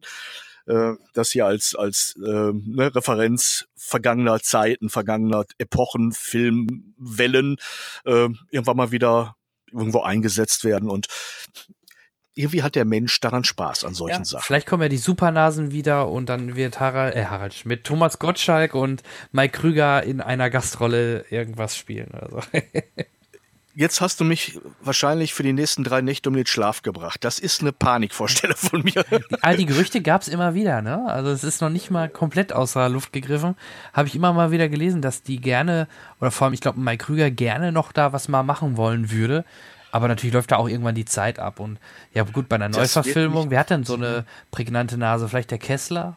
ich weiß es nicht. Kessler, ja, Ja. Kessler hat einen Riesenzinken, das stimmt. Genau. Ähm, aber Kessler wird in, der- in der Manta Manta Wiederauflage. Stimmt. Dann, dann müsste es wahrscheinlich heute, äh, was weiß ich, Mini Mini sein oder Smart Smart oder na, ich weiß es nicht. Ja, ähm, was ist heute das Kultauto? Gibt es eigentlich ein ähnliches Kultauto dieser Tage? Also Wie- so extrem wie Manta vielleicht nicht. Vielleicht noch ein GTI, was früher ja auch immer so der Konkurrent war zum Manta. Den gibt's halt immer noch. Ja, aber das Aber ist nicht das Gleiche. Vielleicht ne? Audi TT? Nein, ich weiß es. Audi. Das ist schon eine andere Liga. Nee, ich wüsste es wirklich nicht. Ähm, keine Ahnung. Ja, aber es ist, äh, es ist, es ist, äh, nein, also ich glaube, das ist aus, mittlerweile aus der Zeit gefallen, diese Supernasenfilme, die würden heute nicht funktionieren, nicht mit der Originalbesetzung und auch nicht mit einer Fremden. Ja. Ähm, das heißt nicht, dass das nicht für, für gepflegten Nonsens nicht immer wieder mal Platz ist, aber äh, dann müsste es schon was Frischeres, was Neueres sein als ein Aufbrühen alter Nasenzäpfchen. Hm. Ja, ich fand auch die Einsteiger ganz lustig. Das wäre auch heutzutage nie, die, die, allein die Idee des Films könnte man echt gut nochmal neu verfilmen. Ja, das sind aber Standardideen, die auf irgendeine Art und Weise immer wieder variiert werden. Ne? Also pff, Ja. ich glaube, da, Aber da dass man- musst du nicht lange warten, Ja, das aber bis irgendwas in der Richtung kommt. dass so Charaktere in einen Film eingetaucht sind oder dann auch gesprungen sind von Genre zu Genre, könnte man nochmal machen. Die Idee ist lange nicht mehr gelaufen. Also man hätte schon Möglichkeiten, da mal wieder, vielleicht auch mal äh, generell als Genre noch mal ein bisschen variierend, ähm, vielleicht weniger in Richtung Komödie, sondern wirklich mehr in Richtung Spannung zu gehen. Aber ich sag mal, Time Bandits, erinnerst du dich daran? Ja. Ne, äh, der ja auch jetzt ne, nicht durch Filme, sondern durch Epochen diese, diesen, diese Zeitloops gemacht hat, Bill und Ted oder Ja, ob es äh, Whirlpool, äh, ja gut. Ja, oh, der zweite war schlimm. Der Ansatzweise. zweite war schlimm. Ja, der, Ui, ui. der tat weh. Ja, der tat der weh, tat das stimmt. weh. Ähm, insofern ähm, richtig neue Ideen, außer ähm, Boy Meets Girl und äh, Good versus Evil. Ähm, da ist schon fast alles mit beschrieben. Also es ist schwer, da jetzt noch viel Neues, was noch nicht da war, noch hinzuzuerfinden. Es ist mehr die Kombination von Genre und Grundidee und der Rest ist Ausarbeitung. Äh, auch Star Wars, wenn du dich äh, an die ersten, sprich ab der vierten Episode erinnerst, ist im Prinzip das, das, das äh, Plagiat der Urgeschichte. Ne? Jeder gut gegen böse, edel gegen, äh, gegen fies, hell gegen dunkel, der weiße Ritter gegen den schwarzen Ritter, der unrasierte, schmutzige Cowboy auf dem schwarzen Pferd gegen den in der weißen Fransenjacke und dem weißen Cowboyhut. Hiha! Ähm, ist, das Schema ist nicht neu gewesen. Und da der, der Erfolg, denke ich, von Star Wars lag darin, dass er da kein Geheimnis draus gemacht hat, sondern äh, im Grunde genommen, äh, ich sag das böse Wort mal, Edelkitsch produziert hat. Mhm. Es ist eine Oper, es ist Operette. Ne? Es ist das große Walle-Walle-Gefühl ne? mit, mit, mit simpelsten Stereotypen. Weshalb es mich umso mehr überrascht, dass mittlerweile die Ausdifferenzierung einzelner Charaktere und Handlungszweige auch noch funktioniert. Weil es ist ja deutlich ernster, als es jemals war. Ne? Also wenn du überlegst, es hätte nur den allerersten Star Wars The New Hope gegeben. Hm, Hätte ja sein können. Ne? Ja, Dann klar. hättest du ja jetzt in der Filmgeschichte so einen Film über eine Prinzessin und über einen kleinen Rebellen, der durch die Gegend rauscht und, äh, und was unglaublich Böses, das die Welt unterjochen will. Ähm, ja, dufte. Ne? Einer von tausend. Damals haben ja auch nicht viele an den Erfolg äh, geglaubt, außer wahrscheinlich äh, George Lucas selbst, ja. Also es gibt doch irgendwo auch so Zitate von Leuten, die äh, die ersten Screenings mit Hohn und Spott überzogen haben. Ne? Und äh, tja, das sind die Leute, die heute auf der gleichen Website zu finden sind wie die, die die Beatles damals abgelehnt haben oder oder gesagt haben, Internet, das ist nach einem Vierteljahr ausgestanden, diese Modewelle. Ne? Oder war es nicht sogar ein Erfinder von, äh, ich überlege gerade, ich überlege gerade, Konrad Zuse, der Erfinder des Computers, der zum Thema PC sagte, es reicht, wenn es drei oder vier Rechner auf der Welt gibt. Ah, ja. Oder ich, ich weiß nur so ein ähnliches Zitat von Bill Gates, der hat irgendwie gesagt, äh, vier Megabyte äh, sind mehr als ausreichend oder äh, genügend an Festplatten. Für ein Telegramm stimmt das auch. Und heutzutage ist jede WhatsApp mit einem Bild so groß. Also es ist schon krass, was da Heute, heute kannst du am Handgelenk mehr Rechnerleistung tragen, als die Leute für die erste Apollo-Mission zum Mond hatten, in ihren drei Räumen voll Rechnern. Ja, und trotzdem ist heute in- funktioniert, ja. Ja, ich sag ja nur, heute hast du an, in jeder gut ausgestatteten äh, ne, ähm, Armbanduhr mehr Rechnerpower drin und in jedem, in jedem iPhone. Ne? Okay, mhm. jetzt sind wir, glaube ich, schon wieder bei Iron Sky. Was ist eigentlich aus dem zweiten Teil geworden? Von wegen. Ja, gute Frage. Müsste ich mal meinen Kollegen, den lieben Charles Retting, war der, war, der nicht, war der nicht schon längst angekündigt? War ja. der nicht schon getrailert ohne Ende von einem Jahr? Ich glaube, irgendwie habe ich so ein bisschen aus dem Auge verloren. Der ist auch schon fertig. Vielleicht fehlt den irgendwie. Ähm, ja, also ich, ich habe mal kurz gegoogelt. Ersterscheinung steht September 2017. Aber ich weiß nicht, ob der in irgendeinem Kino lief. Aber hier steht auch wieder, dass er jetzt wohl 2018 irgendwann released werden soll. Am 24. Februar steht hier. Mal schauen. Okay. Weil also, da habe ich schon Interesse dran, weil am ersten habe ich viel Spaß gehabt. Ja, auf jeden Fall. Er hatte seine Momente, ne? Und Udo Kier spielt auch im zweiten Adolf Hitler, also ja. Ach, wunderbar. Gut, ähm, ja, würde ich sagen, machen wir einen Strich drunter. Gute Idee. Ähm, wir haben ja noch das kleine Gewinnspiel, das äh, würde ich mal eben noch mal kurz wiederholen. Also wie gesagt, von äh, der Firma Close-Up äh, haben wir einmal ein Justice League T-Shirt Jumbo in XXL und ein Nee, ein, Entschuldigung, in XL. Ich glaube, XXL gibt es gar nicht. Genau, XL. Und Justice League College Jacke Logo auch in XL. Wie könnt ihr die beiden Preise oder eins von den beiden Preisen gewinnen? Also die verlosen wir einzeln. Ähm, schreibt uns einfach bitte auf Twitter oder Facebook oder auf die Website oder per Mail. Ähm, am besten aber, wo es auch andere mitdiskutieren können. A, wie fandet ihr Justice League, wenn ihr ihn gesehen habt? Wenn ihr ihn nicht gesehen habt, welches ist denn euer Lieblings-DC-Held und warum?